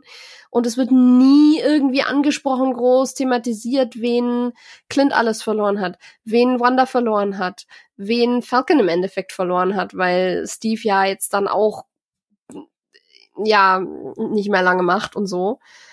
Das ist halt ja, das ist eine bewusste Entscheidung gewesen, das einfach nicht zu verarbeiten, sondern stattdessen eine Serie draus zu machen. Und damit das nicht anständig verarbeitet wird mit allen anderen Ansprechpartnern, die ja da wären. Es gibt ja noch genügend andere Avengers, mit denen sie theoretisch eigentlich befreundet wäre. Mhm. Aber es ist halt einfacher und lukrativer und besser, wenn man, wenn man das in Serienform packt und wenn man sie dann auch noch zum Antagonisten in Doctor Strange machen kann. Und deswegen fühlt sich das nicht immer so an, als wäre das wirklich eine natürliche Charakterentwicklung von Wanda, obwohl es Sinn macht für das, was sie durchgemacht hat. Aber es, es hängt so viel Info, Meta-Info mit dran, dass ich da mich teilweise schon auch ein bisschen dagegen gesträubt habe. Ja, kann ich vollkommen verstehen. Vor allem, ähm, weiß nicht, sage ich es einfach jetzt oder später. Ne, jetzt sind wir bei Wanda, dann, dann reden wir auch komplett zu Ende drüber, bevor wir zu anderen Sachen kommen, sonst springen wir tatsächlich. Ich möchte verstehen, warum sie das tun. Das hängt davon ab, was die jetzt für Projekte planen, weil jetzt geht wieder diese ganze Fanbase, Subreddit, äh, Theorien-Diskussion los, ähm, die auch vollkommen ins Nirvana laufen kann, einen nur auf die falsche Fährte lotst. Aber als man gesehen hat, was Dr. Strange am Ende erzählt, ging sofort die Idee los, naja, warum erzählst du es zweimal? Weil da du WandaVision schon hast, hättest du eigentlich diesen Plot in einem WandaVision 2 erzählen können. Ähm, nur für den Kinoeffekt musst du es nicht nochmal. Also trotz dessen Hütchen ab dafür, diese Monstif Monstifizierung, nenne ich es mal, von Wanda ist richtig geil gelungen. So, sie schaffen schon eine Antagonistin draus zu machen, so, die auch badass ist. Aber eben, wie er sagt, die Prämisse davon hatten wir schon. Und ähm, da geht's jetzt wieder dann los mit, red mal über Vorlagen, an was lehnt sich das an? Gibt es eine Geschichte, auf der das überhaupt basiert oder ist das jetzt auch aus heiterem Himmel nochmal doppelt gemoppelt? Da kommen wir jetzt wieder hin. Nee, es gibt eine Geschichte dazu. Nennt sich Avengers Disassembled, das ist quasi Part 1 und es gibt House of M, Das ist quasi Part 2. Hat man vielleicht schon mal gehört. House of M ist sehr, sehr, sehr oft als Vorlage äh, in den Raum geworfen worden, wo es um WandaVision ging, der Serie. Wovon handelt die Geschichte? Scarlet Witch übernimmt quasi den Körper von Wanda und eiert ihren imaginären Kindern hinterher, die sie nicht mehr hat.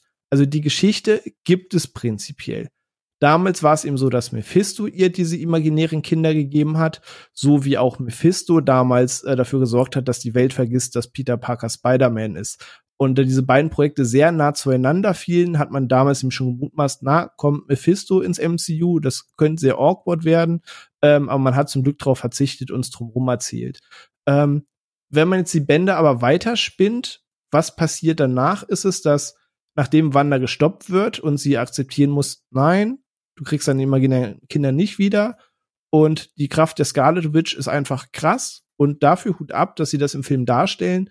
Wanda war halt immer ein bisschen lushy in der Serie und dem bisherigen Film, wobei Scarlet Witch halt eigentlich ein richtig krasses Power-Level besitzt. So, das hat der Film tatsächlich geschafft rüberzubringen. Das fand ich nice. Und wenn man die Story jetzt weiterspinnt, geht es eigentlich darum, dass jetzt alle Avengers oder die restlichen Helden, in den Comics waren es natürlich die Avengers, die jetzt in Häkchen gefangen nehmen und sagen, das geht so jetzt nicht weiter. Was du getan hast, äh, bricht x Grenzen. Wir können dir aber deine Kräfte nicht einfach wegnehmen. Ähm, und es geht darum, dass rausgefunden werden soll, was machen wir aus ihr. Und sie kriegt währenddessen einen totalen Anfall und schafft dabei schon wieder mehr aus Versehen eine andere Realität. Und dann sind wir bei House of M, wo wir eine Realität haben, in der die Mutanten über die Menschen herrschen. Und da wir wissen, dass die X-Men noch geplant sind fürs MCU, geht jetzt schon das Gedankenspiel los, möchte man aus dem Ende von Doctor Strange Scarlet Witch jetzt weiter als Charakter durchführen, damit sie in diese ganze House of M-Debatte führt, um damit die X-Men ins Universum zu bringen. Weil am Ende ist es dann Wolverine, der schafft, sich ihrem Zauber zu entziehen ein paar der anderen dann schafft, quasi aufzuwecken. Und dann geht die Jagd auf Wanda und Magneto und so weiter los, um diese ganze Scharade ähm, zu stoppen. Ist jetzt aber Theorie. Kann mal für eine X-Men-Einführung benutzt werden, kann am Ende auch vollkommener Quatsch sein. Aber tendenziell gibt es halt eine Vorlage, auf der das Ganze so basiert. Ich bin um, mal gespannt, ja. ob die sich irgendwann mal verrennen.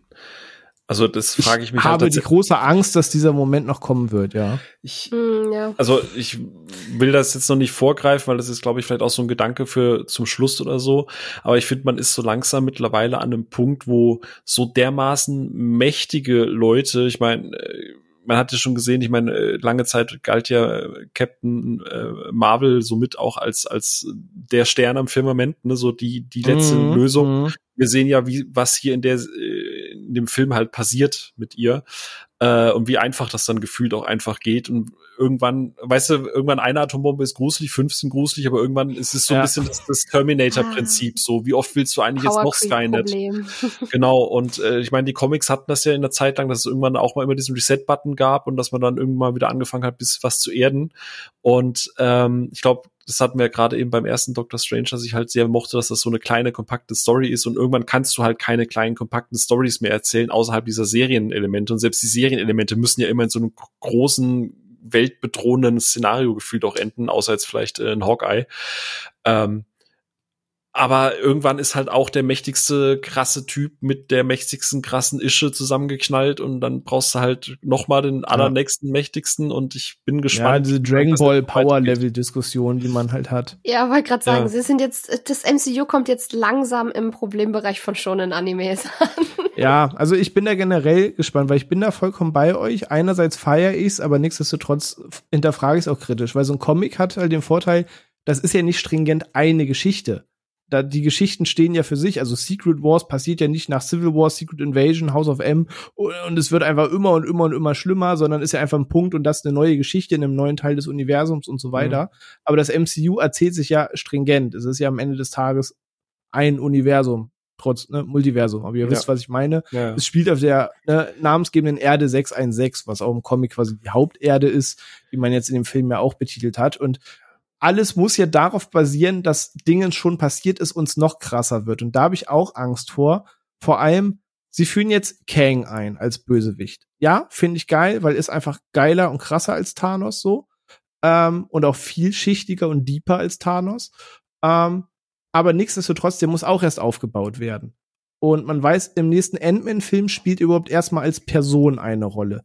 Nichtsdestotrotz, da muss die Bedrohung aufgebaut werden, die Helden drumrum, da muss der, der Tiefpunkt kommen, dann der Fall. Lassen Kang besiegt werden in fünf Jahren? Weiß nicht.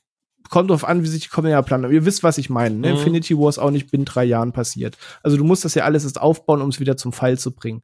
Wenn du jetzt dann noch die X-Men einführst, die Fantastic Four, klar, das wird auch alles am Ende zu diesem Kang-Climax laufen, aber du machst eine Menge Inseln auf. Und das ist einerseits das zwar geil, weil das geht dann zwar all in, aber das fragt auch eine Menge Geduld ab. Ähm, und da frage ich mich tatsächlich schon seit Endgame, so sehr ich mich auf die Projekte freue, wie lange hält diese Geduld? Weil dieses sind jetzt noch einige Projekte, die dahin führen werden. Und ob der Atem am Ende bis zu 40, 43 Filmen am Ende reicht, wir sind jetzt schon bei einem Werk, das es so in der Form noch nie gegeben hat. Mhm. Ich bin halt gespannt, wie lange dieser Atem aushält. Da ist trotz aller riesiger Fanfreude auch immer so eine Kritik, wie lang dieser Plan funktionieren kann. Da bin ich sehr gespannt. Du siehst ja auch gerade an Eternals, wenn du versuchst, dann noch mal irgendwie ein anderes Fass aufzumachen oder wieder so ein bisschen andere eine Geschichte auch. auch alle. ja, also äh, ich will das fast mit Eternals nicht mehr auffahren, aber Eternals ist nun mal der Film, der am meisten raussticht, weil er halt viele Dinge anders macht, weil er im Prinzip die Art des Filmemachens wieder mehr in den Vordergrund stellt und mehr halt auf ruhige und kleinere Geschichten setzt. Und gleichzeitig ist aber doch sehr weltumspannend, weil es ja doch ein großes Fass gerade mit den, mit den äh, Celestials und so weiter aufmacht.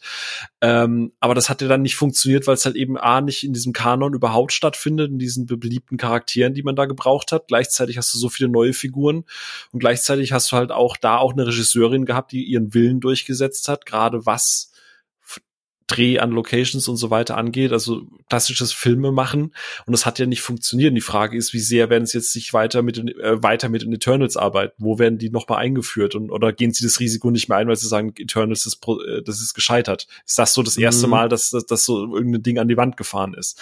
Wobei ich wie gesagt da auch sehr traurig drum wäre, weil ich das endlich mal wieder spannend finde, weil es da sehr viel mal endlich um, endlich wie bei Strange, ne, so Thema Moral, äh, wie weit geht man, was darf man, was darf man nicht. Ja, mal ein bisschen hinterfragt wird dabei. Ja, da bin ich halt gespannt, aber so viel eben zu dem kleinen Exkurs gibt's da eben Vorlagen zu, wohin kann das münden? Ja, die ganze Geschichte kann zur X-Men-Einführung münden, aber ich sage, ne, äh, Angabe ohne Gewehr und so, aber ja, ist auf jeden Fall spannend zu sehen, wie weit kann das getrieben werden und äh, ja, aber was sind denn sonst noch bezogen auf den Film, ehe wir zu weit in die Zukunft spinnen? Mhm. Ähm, aber es hat gerade gepasst, weil das die einfach ja, Idee ist, was wird aus Wanda? Ja. Warum macht man das mit Wanda? Da hat sich das gerade angeboten, dass das die Idee dahinter sein kann. Mhm. Ähm, aber was sind denn sonst so Sachen, wo ihr sagt, das war richtig nice, das war vielleicht nicht richtig nice? Mhm. Ähm, ähm, also ich muss muss noch mal Raimi loben an der Stelle. Ich habe es vorhin kurz angesprochen mit diesem was was was seine Art des Filmmachens angeht. Aber ich also du hast es vorhin schon gesagt, es ist kein Horrorfilm. Also dieses ganze Marketing, dass Disney endlich oder Marvel endlich einen Film machen wollte, das halt nicht Fantasy ist oder Thriller oder sonst irgendwas, sondern dass sie tatsächlich einen Film gelabelt als Horrorfilm haben wollten. Das ist halt Quatsch. Ja, also es ist am Ende, wenn du, wenn du rein von der, von der Bewertung siehst, ab welchem Alter das ist. Wir hatten das auf unserem Discord. Ich glaube, der Wolf hatte das geschrieben. Äh, seine Schwester oder sowas wollte mit ihrem Kleinen rein. Und er hat ihr dann empfohlen, mach's lieber erstmal nicht. Und sie hat dann auch gemeint, er ist zwar zwölf, aber das hätte der halt noch nicht verkraftet, weil die Bilder sind teilweise mhm. schon skurril. Also da muss man ein bisschen aus unserer Erwachsenenblase jetzt auch rausgehen. Oder hey, wir haben mit elf Jahren irgendwie schon schon äh, Kettensägen-Massaker und so einen Scheiß geguckt. Ähm, also es ich habe das halt daran gemerkt, also es gibt ja diese eine Szene zum Beispiel, wo äh, sie unten äh, in diesem in die, äh, vor ihr flüchten, vor Scarlet Witch einfach flüchten und diese Schleusentore zumachen. Und mm, wo sie das Wasser da reinbrechen. Genau, und statt dass du mhm. halt einfach weiterrennst, weil du musst ja einen Film machen, der spannend ist, bleiben sie natürlich stehen und gucken auf die Tür, weil das Ach, will ja. das Filmgesetz.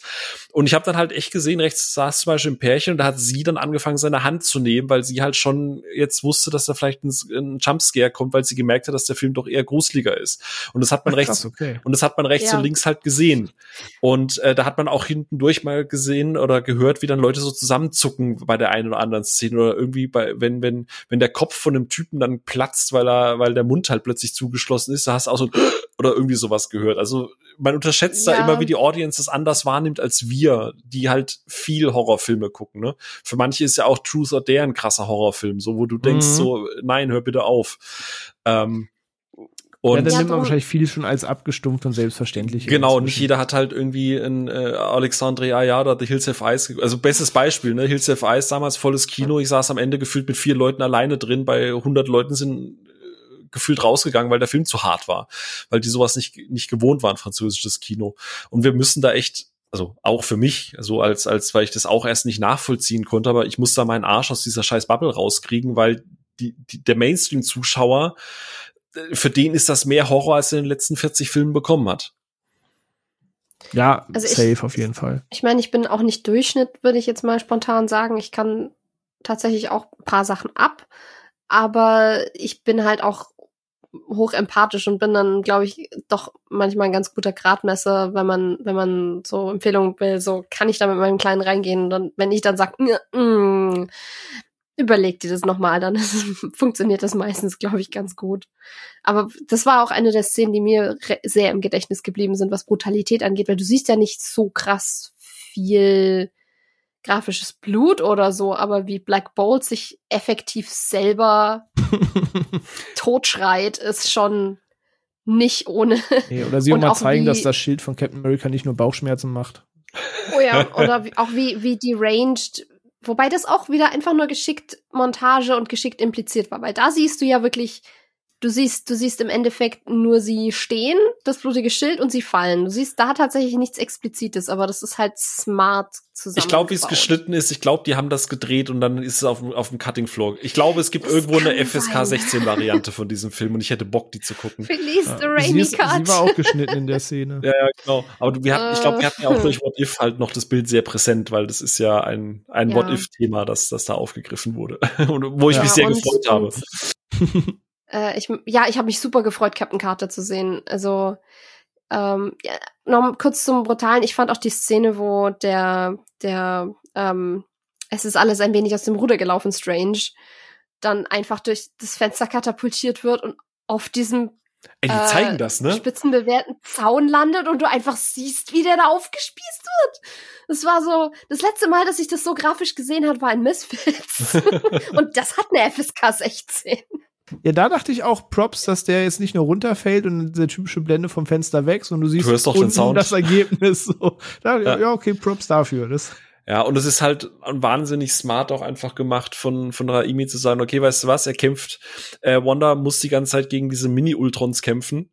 Äh, wo ich übrigens tatsächlich, und der René wird jetzt wahrscheinlich lachen, wie man auf die dumme Idee kommen kann, aber weil ich halt gerade What If gesehen hatte und diese äh, Ultron mit seinen, mit seinen äh, Cyborgs und äh, ich war jetzt mit den Illuminaten nicht so bewandert und ich dachte tatsächlich mhm. erst, okay, da ist eine Reality, wo Ultron quasi an, in, in, in der Spitze ist. Ähm, aber äh, ähm, äh, ging ja dann doch eine andere Richtung. Aber es ist halt super smart, die gegen diese Roboter kämpfen zu lassen. Die ist dann natürlich Blut überspritzt und wer in seinem Leben irgendwann mal einen Horrorfilm gesehen hat, weiß, dass das auch impliziert, dass sie gerade durch ein Meer von Blut gewartet ist. In dem Fall ist es halt Maschinenöl, Zwinker, Zwonker. Mm, es ist halt man weiß genau, was gemeint ist. Ganz genau. Und die ziehen das dann halt auch einfach durch. Das ist dann nicht, dass sie wie in den meisten Marvel-Filmen, die hat mal so hier so ein Klecks Blut an den Lippen, dann mischt das sich das ab und sie ist wieder perfekt geschminkt, sondern die läuft dann die nächste Viertelstunde in die diese abgefuckten, ranzigen, blutüberspritzten oder ölüberspritzten Outfit halt durch die Gegend und jagt die dann halt. Und das ist ja und bold. läuft halt auch irgendwie barfuß durch Splitter und fängt dann an zu humpeln, weil sie so nicht mehr gerade laufen genau. kann. Also das ist ja nur eine Hülle. halt konsequent. Ja, genau. Ja, also, also da muss ich auch sagen, Respekt, dass man das so gezeigt hat, weil damit habe ich tatsächlich auch weiß ich nicht, mit gerechnet, mir war schon klar, der wird irgendwo Gimmicks setzen dürfen. So, wenn sie sagen, das soll ein bisschen in die Horrorfilmrichtung gehen, aber wir haben damals in so einem komischen X-Men-Teenie-Horrorfilm da gesehen, was das auch heißen kann. Das, ja, ich ging, ja, ich ging halt am Anfang davon, ich ging halt am Anfang davon aus, ähm, du hast siehst ja diese typischen Dolly-Zooms oder wenn er dann halt irgendwie auf die Tür zurennt und die Tür knallt zu. Es ist halt typisches ja. Evil Dead und ich dachte halt, okay, genau. das ist halt so Peak. Weißt du, so, das ist halt das, der Einfluss, den Raimi haben darf. Und dass am Anfang ich, ich weiß nicht, wer das war, mit diesem, es muss halt schon wieder ein Starfish sein. Ich dachte, James Gunn ist kurz reingekommen. Aber dass er dem halt mal kurz die, Puperz, äh, die Pupille da rauszieht mit so einem saftigen so ein Plop. Ja. Das sagte ich auch schon, okay, das ist so der eine blutige Shot, den sie halt machen durften. Und dann gerade gegen Ende, und das für mich ist das Stärkste am Film, und das hat David Hein ja schon gesagt, also die letzten zwei, allein für, für Raimi-Fans lohnt sich die letzten 20 Minuten. Leider müssen sie sich da vorher durch einen typischen Marvel-Film klopfen, wo ich halt echt widersprechen würde. Also beim Ende habe ich dann das Gefühl, da hat auch Disney oder Marvel komplett aufgegeben, mit Raimi zu diskutieren und gesagt, ach, weißt du was, mach doch einfach, worauf du Bock hast. ähm, weil da finde ich es halt komplett unleashed. Wie du es vorhin schon gesagt hast, Dämonendesign, das könnte eins zu eins vom Evil Dead 2 Cover irgendwie teilweise runtergekommen sein. Diese ganze Zombie-Strange-Geschichte, die ist halt pures Gold. So hier Night of the Living Dead Anleihen, wo halt, und da hast du es vorhin schon angesprochen, da sind die Leute rausgegangen. Also beim Zombie äh, Strange mit diesem halb aufgerissenen Gesicht und so, wo er dann durch mit diesen Dämonen. Geilen Dämonenumhang. Genau, mit diesem Dämonenumhang. Da sind, also wie gesagt, da, da ist recht so eine Gruppe von vier bis sechs Leuten ist rausgegangen, so ein Typ, der mit halt ein paar Jacken in der Hand hinterhergedackelt ist, weil ich dachte, die sind erst auf Toilette, aber nee, die sind wirklich dauernd rausgegangen. Und ich glaube, diese, ab dieser Zombie-Nummer waren die Leute, waren, waren die einfach raus. Also wortwörtlich. Finde ich halt echt krass, dass Leute da aufstehen und gehen. Entweder nicht mehr gerechnet haben, keinen Bock drauf haben oder sagen so, in dem Punkt bin ich einfach mental raus. Aber gerade dieses, also designtechnisch war das für mich eins der Highlights, als er irgendwie schafft, diese Dämonen zu bändigen und die sich zu seinem Umhang zusammensetzen. Da dachte ich schon, ja, schon eine ziemlich geile ja. Idee. Ah, das war so Metal, das habe ich so gefeiert. und ich fand es halt so gut, dass du, und das ist wieder das Thema, ja, das war hier und da vielleicht nicht immer rundes CGI, äh, weil immer gemeckert wird, dass ich immer perfektes CGI will.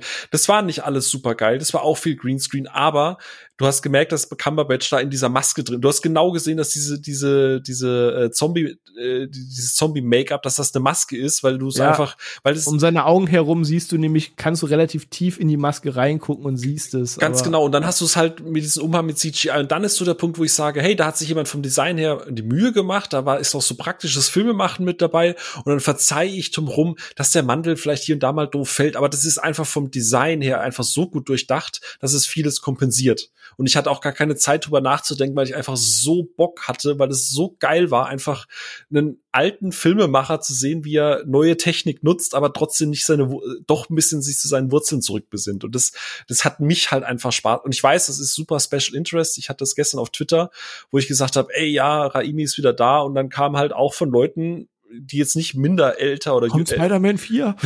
nee, die jetzt, nee, nicht mal das, die äh, jetzt sagen wir mal so Sophias Alter auch einfach sind, äh, sagen, wer ist Raimi?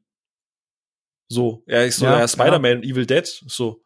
Ah, keine Ahnung, achte ich halt ja, nicht drauf. Haben meine Eltern gesehen. Ja, ja.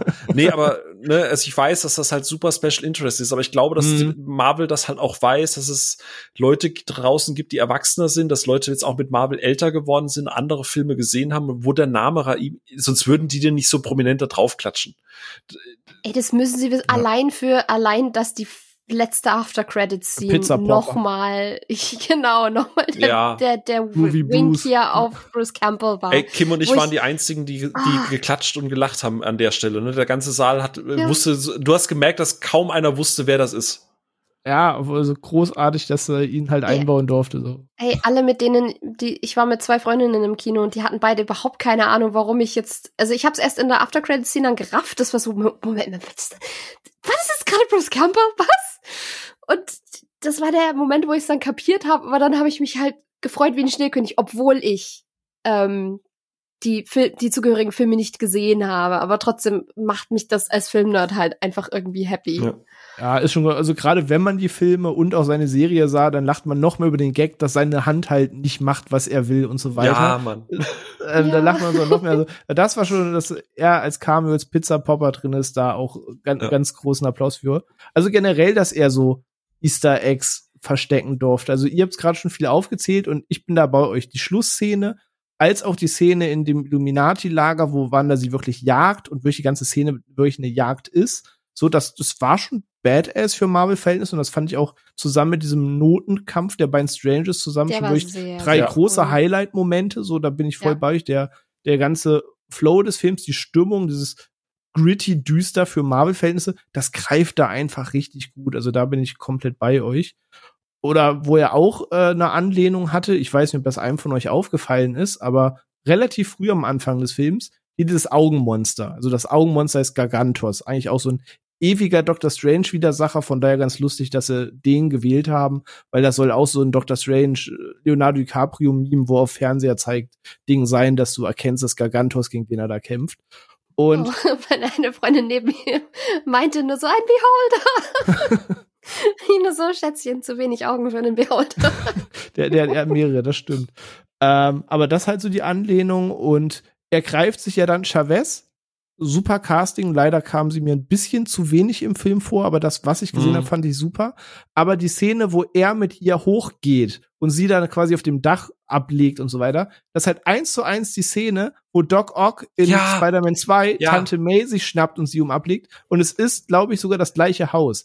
Und das sind auch so Gimmicks, wo ich sage, das ist sehr smart, dass Sam Raimi da quasi seinen eigenen Film zitieren durfte mit der Szene. Das fand ich ziemlich cool. Ja, ja, ja und, ich auch und das war auch so, das, das, Ende von der Szene war auch so ein bisschen das, ähm, das war auch das einzige an Review, was äh, Patrick H. Williams auf Letterbox da gelassen hat. So ab dem Zeitpunkt, wo diesem Viech das Auge rausgerissen wurde und dann der Sehnerv noch mit dranhängt, während es in den Abgrund stürzt, da ist dann klar, okay, das ist ein Sam Raimi-Film und wir sind in guten Händen. Und das, das war auch meine Reaktion. Ich so, wow, oh, okay, das ist das Level, auf dem wir arbeiten. Okay, ja, doch, doch, bin ich bei für. ja. Ja, also tonal haben, haben sie es da schon wirklich gut getroffen. Ich sage, wenn man den Film als das bewertet, funktioniert der Film halt auch richtig gut, der Tat. Ja. Er funktioniert halt nur nicht so gut, als er macht die Türen für die nächsten acht Filme auf, weil das macht er halt nicht. Ja, das ist richtig. Sie also, haben halt. Gerne du. sie haben halt eher ein bisschen gehaushaltet, hatte ich das Gefühl. Also ähm, über die Szene müssen wir, glaube ich, oder muss ich auf jeden ja, Fall noch mal kurz äh, reden sagen, mit den letzte große Thema den, kannst du ähm, gerne anfangen, weil ich mit den Illuminaten. Genau. Ähm, da haben sie, da haben sie halt ein bisschen aufgeräumt, ähm, weil sie haben im Endeffekt ja den Black Bolt jetzt ähm, aus den Inhumans, die nichts wirklich zum MCU gehört haben, rausgenommen und den im Endeffekt verschrottet und damit offiziell gesagt, okay, diese Serie ist jetzt beigelegt. Ja, Captain Kirk und Captain, Picard, äh, Captain Pike und Captain Picard getötet. Ja, stimmt. Oh mein Gott, das ist derselbe Darsteller. Ja, ah. Pike aus Discovery und ja, eben Picard. Stimmt. Ja, mit in ich bin Pike nicht in uncharismatisch gewohnt. Aber er ist als Black Bolt erstaunlich uncharismatisch. Ähm, ja, äh, das haben sie beigelegt. Dann haben sie im Endeffekt das komplette vorher existierende X-Men-Universum einmal zu Grabe getragen, offiziell. Ähm, indem sie Patrick Stewart nochmal reingeholt haben und dann sofort wieder verabschiedet haben. Auch wenn ich es wirklich wundervoll fand, ihn zu sehen. Das hat mich sehr glücklich gemacht. Und dann kommt halt so der schöne Wink auf ähm, What If mit Captain Carter, was schön war. Und auch nochmal, das fand ich eher einen schönen, respektvollen Nod an ähm, Haley Atwell und ähm, Agent Carter, was ja irgendwie sehr häufig ver vergessen wird in der, in der Marvel-Serienreihe, die ich aber sehr mochte. Und dann kommt der Part, der mich extrem angewiecht hat, und das war Mr. Fantastic. Weil ich habe mich neben meiner Freundin, die dann etwas verwirrt war, was mit mir abgeht, in die nächste Dimension gefangirlt, als ich John Krasinski da hab sitzen sehen. Weil, und das es war mir selber nicht bewusst, wie sehr ich John Krasinski als Reed Richards sehen wollte und dann potenziell Emily Blunt als Invisible Woman. Aber es hat mich in dem Moment so unglaublich glücklich gemacht. Ich bin richtig hibbelig geworden. Und dann zerfleddern sie ihn halt direkt wieder. Und das war so, das hat sich sehr zynisch angefühlt. So nach dem Motto, wir wissen schon, dass ihr den unbedingt haben wollt. Also geben wir ihn euch. Aber er wird definitiv nicht der Reed Richards von unserer Serie sein. Oder sie haben sich auf jeden Fall das Hintertürchen aufgelassen, ihn nicht casten zu müssen, wenn er wenn es nicht zustande kommt oder was auch immer. Ich weiß ja nicht, welche Deals im Hintergrund ablaufen, ja. aber das war halt so. Ja, was also dieses kam ja vor allem eine lange Vorgeschichte.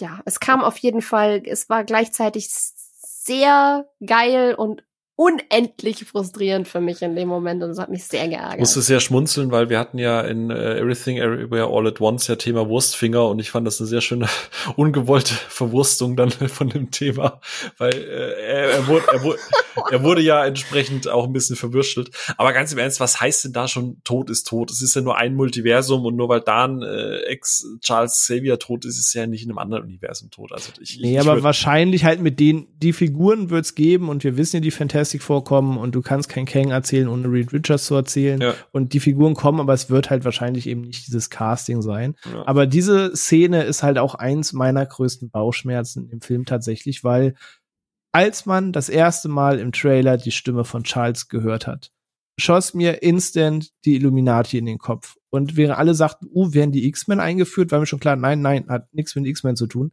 Der wird von den Ultron-Robotern, also den Iron Man-Robotern reingebeten. Da sind Patrone zu sehen in dem Raum, ist die Stimme von Charles, die Illuminati kommen. Ähm, und habe mich da mega drauf gefreut, ähm, dass man sie sieht, dass sie in das Universum eingeführt werden. Und am Ende war es halt ein reiner Cameo-Gag, der vollkommen irrelevant für den Film gewesen ist. Man hat sie nur eingebaut und dort diese Jagd mit Wanda veranstaltet, damit sie mal da gewesen sind. Und ja, da gab es schöne Momente. Es ist cool, dass man äh, eben ja, Patrick Stewart noch mal sieht als Charles, es hat mich gefreut. Als er mit dem Rollstuhl reinrollt, hört man im Hintergrund auf dem Piano das alte Animationsintro ja, der X-Men-Serie. Ja, so das, das war ein cooles kleines Gimmick. Und auch dieser, es gab halt zwei lange Running Gags. Man hat immer gesagt, wenn man mal Uncharted verfilmt und man Nathan Drake braucht, dann muss das Nathan Fillion spielen. Da gab es dann so einen Fanfilm und so weiter, wo den Spaß mitgemacht hat. Und man hat genauso gesagt, wenn es irgendwann mal Fantastic vorgibt, da muss ja John Krasinski die Rolle von Mr. Fantastic spielen. Und er ist schon sehr lange so, so ein Fanwunsch in der Rolle. Und er selbst wurde da schon vor langer Zeit in Interviews drauf angesprochen, hat irgendwie gedacht, klar, wenn es dazu kommt, für den Spaß bin ich zu haben. Jetzt haben sie den Spaß gemacht, dass er das Cameo gespielt hat. Aber eben du sagst es, vielleicht kommen die Illuminaten noch mal, vielleicht auch nicht. Ich denke eher, dass ne, auszugsweise eben andere Professor X für die X-Men kommt, aber ich habe mich mega drauf gefreut. am Ende sind, waren sie einfach nur ein platzierter Gag im Film. Das ja. war halt beim Gucken erstmal so, mh, hm, okay, schade. So, da habe ich einfach mit mehr gehofft, als dass sie ein Gag sind. Ey, und ich wusste, ja, das, bis, ich wusste bis heute nicht, wie sehr ich Charles Xavier als Steve Jobs Verschnitt haben wollen würde. Der das neue Ei. Der, der ich habe ungelogen zwar davon das gleiche gesagt, als er dem schwarzen Rolli da lange ja, läuft. Also dann, also dann die, die neue I Wonder vorstellen möchte, aber dann leider I Scarlet Witch kaputt geht. Naja. Ja, oder man, weil man hätte doch zumindest den, den Kampf irgendwie noch mal ein bisschen interessanter machen können. Sie waren halt richtige also, Schnullis, dafür sie gesagt haben, ja, richtig. dann kommt Wanda halt. Ja, dann war sie da ja. und dann piff paff war vorbei. Ja, richtig. Ich meine, das war schön, um zu zeigen, was für ein Power-Level sie hat im Endeffekt. So, over 9000! Aber. Das Powerpuff, ja. Was? Aber es wäre halt irgendwie cooler gewesen, wenn die wirklich alle gegen sie angetreten wären und sie die einfach simultan gehandelt hätte, obwohl die sich nicht dumm anstellen. Ja. Also gerade, also das Beeindruckendste fand ich halt tatsächlich die Kollabo zwischen Captain Marvel und äh, Captain Carter. Also das, mm, da, das hätte ja. ich mir halt gern noch mit in der Kombination, weißt du, dass du so das Gefühl hast, okay, jetzt bezwingen sie sie und dann ja. legt sie halt nochmal erstmal einen zweiten Gang ein. Dass sie zumindest noch ein bisschen länger in dieser Anstalt, also dass sie sie von mir gleich über den Jordan jagen und sagen, guck, guck, war ein Cameo, okay, aber sie werden ja alle so in einer Szene weggeflext und dann ist wieder Urkast. Ja. Man, man hätte vielleicht ein bisschen länger für die ganze Flucht und so vielleicht noch mitkämpfen lassen können oder so. Mal das abgesehen abgesehen davon, dass sie alle sie aus irgendeinem wirklich dummen Grund ähm, komplett unterschätzen und das sollen die Illuminaten sind erklärt die intelligentesten Menschen oder Leute mhm. in Marvel-Universum. Ja, so smart waren sie jetzt wirklich nicht. Nee. Sorry. Naja. Ja. Aber ich, wie gesagt, ich, ich war auch gleichzeitig sehr glücklich in der Szene. Ja. Gespaltene Gefühle. Ja. Mal abgesehen davon, dass ich jetzt ein bisschen gefrustet bin, weil ich gesehen habe, hm, ja, wir hätten ja eigentlich auch Lashana Lynch als, als Captain Marvel haben können. Ja, das ist schön ey, gewesen. Ey, ohne Scheiß, diese zehn Aber ihr habt als Maria Rambo, ist doch auch schön. Die, die, die, diese zehn Minuten Captain Marvel waren so viel besser als dieser ganze Scheißfilm. So, ey, boah, also ich hätte die Captain Marvel hätte ich jetzt gerne noch mal auf auf zwei Filme weiter äh, geguckt, weil der nehme ich das halt auch einfach ab. Aber gut, das ist noch mal eine andere Geschichte. Ähm, Ja, aber ich, ich, ich bin da jetzt, also bei den Illuminaten bin ich komplett raus. Also natürlich nur bei den Comic-Illuminaten, ne? kein Disrespect an die echten Illuminaten. Grüße gehen raus. Hashtag Team Freimaurer. Gerade so zwei Hörer, die sich den Schweiß von der Stirn wischen. Hashtag Pyramide lebt. Ähm, und äh, also bei denen war ich halt raus. Ach auf. Psst. Oute dich nicht, oute dich, das Auge sieht alles. Jetzt kommt gleich Nicolas Cage und nimmt uns die, äh, egal. Oh, wir haben gerade den Plot für den dritten äh, National Treasure geschrieben. Ähm, äh, was wollte ich jetzt? Bin ich komplett von der Rolle. Ähm, nee, mochte, äh, wie gesagt, mit den Illuminaten, da bin ich raus. Das ist so eine Comic-Tiefe, äh, da, da, die habe ich nicht mehr erreicht, deswegen war mir das in Anführungsstrichen egal. Also für mich war das einfach nur eine coole Sequenz, wo, wo Raimi nochmal Grund hatte, irgendwie ein bisschen ein paar Bloody Shots zu machen und ein paar Leute zu killen mm. und einen Bodycount hochzumachen. Ähm, aber ab da war es dann auch so, wo der Film für mich so richtig nicht losging. Aber äh, du hast es vorhin gesagt, beim ersten Film, es ist halt ein nötiges Origin und was man halt eben macht, um diesen Film zu, durchzugehen. Das hat uns ja trotzdem gefallen. Und so der Anfang, der Aufhänger, das mit Wanda, yada, yada, yada, wo dann auch teilweise wirklich, wirklich furchtbare Effekte mit dabei sind, wie es Sophia ja auch vorhin schon gesagt hat, wo ich denke, fuck, der, der, wann, wann kam der erste Strange? Wann war das? 16, ne? 2016, genau. genau. Der ist sechs Jahre alt und der sieht heute noch besser aus als jetzt der aktuelle Film. Ist das jetzt daran, weil es schon wieder in 3D gemacht werden musste, weil das ja technisch dann auch immer wieder anders produziert werden muss? Hängt das vielleicht damit zusammen? Aber der erste war ja auch in 3D, ist trotzdem besser gealtet, was auch immer. Ähm, aber das ist so ab dem Moment, wo ich das Gefühl hatte, es, es läuft halt alles darauf hin, damit Raimi endlich die Kontrolle hat und endlich das machen kann, worauf er wirklich Bock hat. Und ab dem Moment habe ich plötzlich so einen ganz anderen Vibe auch gefühlt, wo ich gedacht habe, okay, jetzt jetzt wird's komplett bonkers und jetzt kommt endlich dieses Madness. Wir kriegen zwar diese Multiverses nicht, aber wir kriegen jetzt zumindest kriegen die Madness. Madness, ja. Genau. Und äh, ich hatte bei Everything Everywhere All at Once ja kritisiert, in Anführungsstrichen kritisiert, dass es ja teilweise ein bisschen zu viele Multiversen einfach waren und hier ist es dann halt so, wo ich mir denke, fuck, eigentlich, hier hätte ich gerne tatsächlich noch ein bisschen mehr gehabt. Also äh, zwei, drei Multiversen raus von Everything Everywhere und die hier rein und dann wäre es halt echt ein super Film gewesen. Das war dann auch ein bisschen schade. Weil außer, dass sie da einmal ja durchrollen. Ich meine, am Endeffekt landen die in einem Paralleluniversum, wo es auch New York gibt, nur hat das halt Bäume. Es hat Pizzabällchen. Und es hat Pizzabällchen. Und man läuft bei Rot statt Grün. So, das ist dann, das hätte auch, weiß ich, das ist dann so, also es war schön ja. an sich in so einer sehr utopischen, schönen, grünen, heilen Welt zu sein. Aber dafür, dass du halt ein Multiversum aufmachst mit Illuminaten, mit fortgeschrittener Cybertechnologie, denke ich mir so, ja, dann ist es halt fast schon wieder zugeerdet irgendwie. Da fand, mhm. da fand ich dieses zweite Setpiece mit diesem äh, Inception äh, und diesem kaputten Sanktum und so, das war, dachte ich mir dann so, ja geil, da hätte ich mir dann doch ein bisschen mehr gerne davon gewünscht. Ja, aber das, aber das an sich fand ich so cool. Das war einer von den Momenten, wo ich gesagt habe, das hänge ich mir gerahmt an die Wand, dieser, dieses dieser Treppenshot. Mit dieser Treppe, ja, ja genau, ja, mit diesem, mit diesem roten aus, ja. Sichelmond und der Treppe, die da ins Unendliche hochführt, das sah schon derbe geil ja, aus. absolut. Direkt Elden Ring Vibes gehabt. Ja, same, ey, ich hab's, oh Gott, ich bin so verdorben worden. Äh, nee, aber wie gesagt, also ich hätte das alles tatsächlich nicht erwartet. Ich habe es ja vorhin schon gesagt, den, den Einstieg in den Film. Ich habe keine Ahnung, was da passiert ist. Irgendwie waren die Effekte unscharf. Ich fand den, die ersten zehn Minuten, ich weiß, dass das nötig war, um dieses Multiversum-Prinzip zu erklären, um sie auch einzuführen. Aber keine Ahnung, war das bei euch im, Sa im, im, im also ich habe das Gefühl gehabt, das war alles so total unscharf, so so so die die dritte Folge von Moon Knight, wo ja, das doch. Zeug noch nicht fertig ja, gerendert ja. ist. Wo mhm. ich so mhm. dachte, ey Raimi, du warst so immer so ein praktisch arbeitender Mensch, was soll denn die Scheiße? Schärfste an der Szene war Dr. Stranges Pferdeschwanz. Und seine Frisur war auch nicht schlecht. Ähm. ich sollte das nicht lustig finden. Ich sollte das nicht unterstützen. Ja, hat KIZ gesagt, Schwanz wie ein Pferd, nenn mich Rossmann. So. Nee, aber ähm, wie gesagt, ich glaube, man wird mich lange, lange Zeit nicht mehr so positiv über einen. Also es gibt viel, was ich jetzt auch noch kritisieren, was ich jetzt auch vielleicht noch kritisieren könnte, oder wo ich sage, ja, das ist ein bisschen zu lang, da könnte man strecken, ne, ne, ne, ne, die auf die die die die Motivation von Wanda und das ist jetzt auch, ne, ne, ne, haben wir alles drüber geredet. Aber am Ende hat's mich einfach mein Herz viel zu sehr gefreut, ein Raimi, wo ich die Liebe von ihm und diese Freude, die er hatte und das allein, dass er Bruce Campbell damit reinmacht, dass er Danny Elfman da wieder reinbringt, dass er in so einem bierernsten Moment einen abgefuckten Strange gegen mit mit Noten gegeneinander kämpfen lässt, so. Das ist, das, ich habe wirklich im ersten Moment so gedacht, what the fuck, die kämpfen jetzt nicht wirklich mit Notenkugeln hin und her.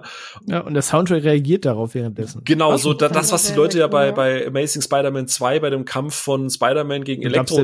Genau, ja. die, die wird ja da kritisiert, wo ich denke, okay, das ist schade, weil so ist ja Musik super, so macht das ja Spaß, so ist es ja Teil von der Szene. Ähm, und ich fand es erst weird, strange, hä? aber dann fand ich es halt einfach nur geil. Und am Ende war das einfach so ein alter Filmemacher, der so viele klassische alte Filmmachermethoden mit reingebracht hat, wo du merkst, da, da haben sie nicht gesagt, wir fixen das in der Post, sondern hat auch irgendwie gesagt, nein, ihr schnappt euch jetzt die Kamera und ihr, ihr jagt das Ding einmal über den Boden. Wir machen das nicht mit einem Zoom, wir machen das von der Hand. Und ich freue mich sehr auf das Making of und ich hoffe, dass vieles, was ich jetzt gesagt habe, wie ich denke, dass es gemacht wurde, bestätigt wird. Aber was man jetzt so an Behind the Scenes Shots gesehen hat, also vieles René, wir hatten darüber mal gesprochen, gerade auch im Zuge von Fast 9, dass du viel, heutzutage mhm. viel praktisch immer arbeitest, aber durch die Color Grading, durch die Effekte sieht es halt alles immer so künstlich aus. Und ich hatte hier nie das Gefühl, dass ich außerhalb von klar CGI-Dingern, ich habe immer das Gefühl gehabt, es ist irgendwo noch geerdet, der Raum existiert zumindest. Da, wo sie unterwegs sind, das gibt es zumindest ja. noch. Ja, da, da bin ich bei dir. Trotz so einer Mystery Fantasy Welt hat es da immer diese Note in der, in der Richt dem Fuß quasi am Boden gehabt. Das ist richtig. Genau. Und deswegen bei allem, was ich jetzt kritisieren könnte, ich möchte, ich möchte tatsächlich einfach einen Marvel-Film mal nicht unnötig kritisieren. Ich fand es schön, dass Raimi da war. Das tat diesem Film so unfassbar gut. Und für mich bleibten die beiden Doctor Strange Filme in ihrer Konsistenz immer noch die Speerspitze, was das MCU angeht, weil Thor ist auch erst ab Teil 3 richtig gut geworden. Guardians, ich mag James Gunn, aber eins und zwei schwanken für mich auch so ein bisschen. Iron Man mag ich eigentlich auch nur den dritten so richtig gerne. Und Doctor Strange, das wären die Filme, die ich in Zukunft immer mal wieder gucken werde. Und ich freue mich jetzt schon, das hatte ich auch schon lange nicht mehr, auf die Heimkino-Auswertung von Doctor Strange. Und ich freue mich, den nochmal zu gucken, weil ich einfach wirklich Bock da drauf habe. Gerade auf das letzte Drittel, wo der Film richtig losdreht. Weil sowas hat man schon lange nicht mehr von so einem großen, bei so einer großen Studioproduktion gesehen. So teilweise sehr mutige mhm. Schritte. Das stimmt. Ja. Ja, den Worten kann ich mich, glaube ich, auch mhm. soweit anschließen. Durchaus.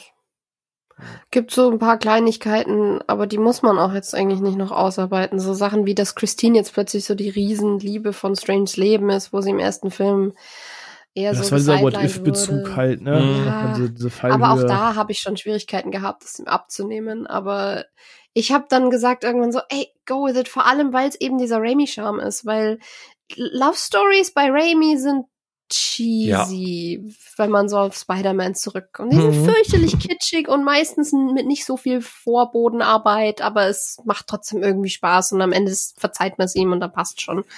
Das war hier jetzt ja. für mich so ziemlich dasselbe. Ich glaube, der Film nimmt sich halt auch nie so also es gibt manche Marvel-Filme, die sich halt einfach ernst nehmen und denken, sie erzählen jetzt gerade Big Drama. Und hier hast du, wie du es gerade sagst, ja, du, du sagst das, es ist immer kitschig, cheesy, aber es ist so ein Augenzwinkern irgendwie so. Auch ich finde auch hier hat der Humor endlich mal so einigermaßen reingepasst. Du hast ein, zwei Mal so ein paar Gags, wo du denkst so, hä? Aber ich finde, Strange 2 ist an den richtigen Momenten ernst genug. Also ich glaube, es gab gerade wenn Wanda loslegt, es war fast 30 Minuten, wo es wirklich Gesplatter und, äh, in Anführungsstrichen, ne, Gesplatter, Gewalt ja, ja. und Zeug gab, wo kein dummer Spruch daneben kam, wo einfach ernsthaft diese gerade erzählt wird, guck mal, was das für eine abgefuckte Bitch ja. ist. So, äh, Witch natürlich. ähm, und da kam kein dummer Gag dazwischen. Und dann am Ende kommt dann irgendwann mal einer, wo es passt, wo du so merkst, so Raimi hat gesagt, da passt das jetzt. Und das, das freut mich einfach, dass der Film sich an den nötigen Stellen ernst nimmt. Dadurch haben die Horror-Szenen, Horror, also, ne, man muss sich immer vorstellen. Wir wissen ja alles innerhalb des MCU-Mantels. Genau, innerhalb dieses Corporate Big Budget 250 Millionen Dollar Monsters, dass du einfach nicht 100% nach dieser etablierten Schablone gehst, sondern einem, einem Director da richtig kreative Freiheit gibst. Und das hoffe ich auch bei Love and Thunder und ich glaube, das wird dann auch noch mal ein Marvel-Film, wo ich auch, also da, ich habe da jetzt schon Bock drauf und ich hoffe, dass Waititi da auch weiterhin Bock drauf hatte.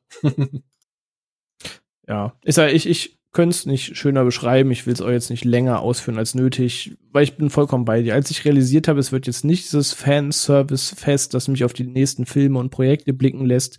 Die Illuminati sind nicht feste Bestandteil, die Fantastic Four sind jetzt nicht fest mit dem Fuß drin. Als das alles realisiert war und wirklich diese ha Hexenjagd auf Wander wurde, pun intended, ähm, als ich das realisiert habe, mit eben diesen ganzen Trademarks, die du sagst, dass er einen Film machen durfte in seinem Machstil, für das mag ich den Film auch. Deswegen, ich bin aus dieser Fanservice-Sicht einfach ein bisschen ernüchtert, enttäuscht gewesen, dass mhm. manche Dinge nicht eintraten, wie vielleicht im Vorfeld vermutet, lange Zeit den Kopf drüber zermartert. Aber für das, was der Film am Ende erzählt und ist, fand ich den auch in Summe halt genau aus den benannten Gründen sehr unterhaltsam und gut umgesetzt. Was mich übrigens sehr freut, weil wir alle wissen, wie pedantisch du oder wie akribisch, nicht pedantisch, wie akribisch du gerade beim MCU bist und du, du siehst ja einen Trailer und hinten dran sieht man irgendwo im Schatten irgendwie die, die, schon, die, ja. die, die, Silhouette eines halb ausgeschissenen Furzes und du weißt dann halt schon, dass das in 200 äh, Stunden weiterer Serien-Episoden dann das plötzlich wird, da wird Kang irgendwann draus. Und ich denke mir nur so, René, warum? Ja, ich sage ja, ne, ist immer Hit und Miss. Ich sage ja, das ganze Ende kann mal für die Einführung der X-Men dienen, kann auch Quatsch sein. Das uh, we will see. Das Aber Doctor Strange will return und ich habe auf jeden Fall Bock auf Teil 3. Darf Mit gerne Charlize kommen. Theron. Oh, doch, unterschreibe ich so. Und ich bin gespannt, was sie mit America machen. Ja. Weil die mochte ich auch ziemlich gerne ja. und ich mochte äh, wo wir über die ganze Visualisierung und so reden, ich mochte super gerne, wie ihre Kräfte umgesetzt waren optisch. Das sah einfach richtig cool was aus. Was ist das mit dieser ja. Seesternform? Was hat, was hat äh, James Gunn mit Suicide ja. Squad da losgelöst? Naja, die hat sie aber immer America schon. mit Ja, ich weiß. Ich weiß. ja. Aber das sah super cool aus mit diesem, das sah ja aus wie so ich weiß auch nicht, so kristallverkrustet. Ach so, ja, diese, du, ja. diese Ränder von den Portalen. Stern. Einfach cool. Danke, René, dass du so vier Sterne erklärst. America. America. Ja, es hat fünf Zacken und einen Stern für ja. ja. Nee, den einzigen Wunsch, den ich tatsächlich hätte für den nächsten dritten Teil, wäre, dass man wie so im ersten Teil vielleicht ein bisschen mehr auch so mit Thema Perspektiven und ein bisschen ja. äh, visuell arbeitet. Und wir haben jetzt gelernt, in Doctor Strange 3 gibt's Duo-Action mit Charlize Theron. Yes, Bock. Äh, dies ist auch in jedem ja, großen bitte. Franchise drin, oder? Marvel, ja, Fast and Furious.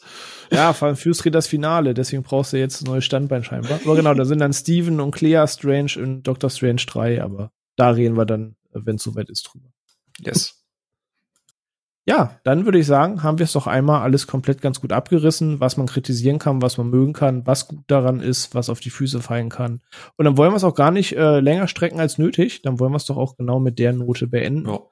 Und ja, danke, dass ihr alle dabei gewesen seid bis hierhin. Ähm, freuen uns natürlich immer über Feedback. Wir haben auch schon auf dem Discord gelesen, dass der eine es so findet, der andere so, manch einer auch nicht so begeistert ist, manch einer genau das bekam, was er möchte oder gehofft hat. Ähm, wenn ihr da mitdiskutieren wollt, ihr seid natürlich immer herzlich eingeladen, auch auf unserem Discord beizutreten. Da ist inzwischen eigentlich täglich immer eine rege, aber immer nett und respektvolle Diskussion zu irgendwelchen Themen. Also fühlt euch frei, euch da anzuschließen. Ansonsten sind wir natürlich auch immer über Feedback auf den sonstigen Social-Kanälen, die ihr kennt, immer sehr dankbar und ja, danke euch beiden, dass ihr mit dabei wart und hören uns dann nächste Woche zu einer neuen Episode. Ja, und immer dran denken, erst die rechte, dann die linke, beide machen Winke, Winke. San Francisco.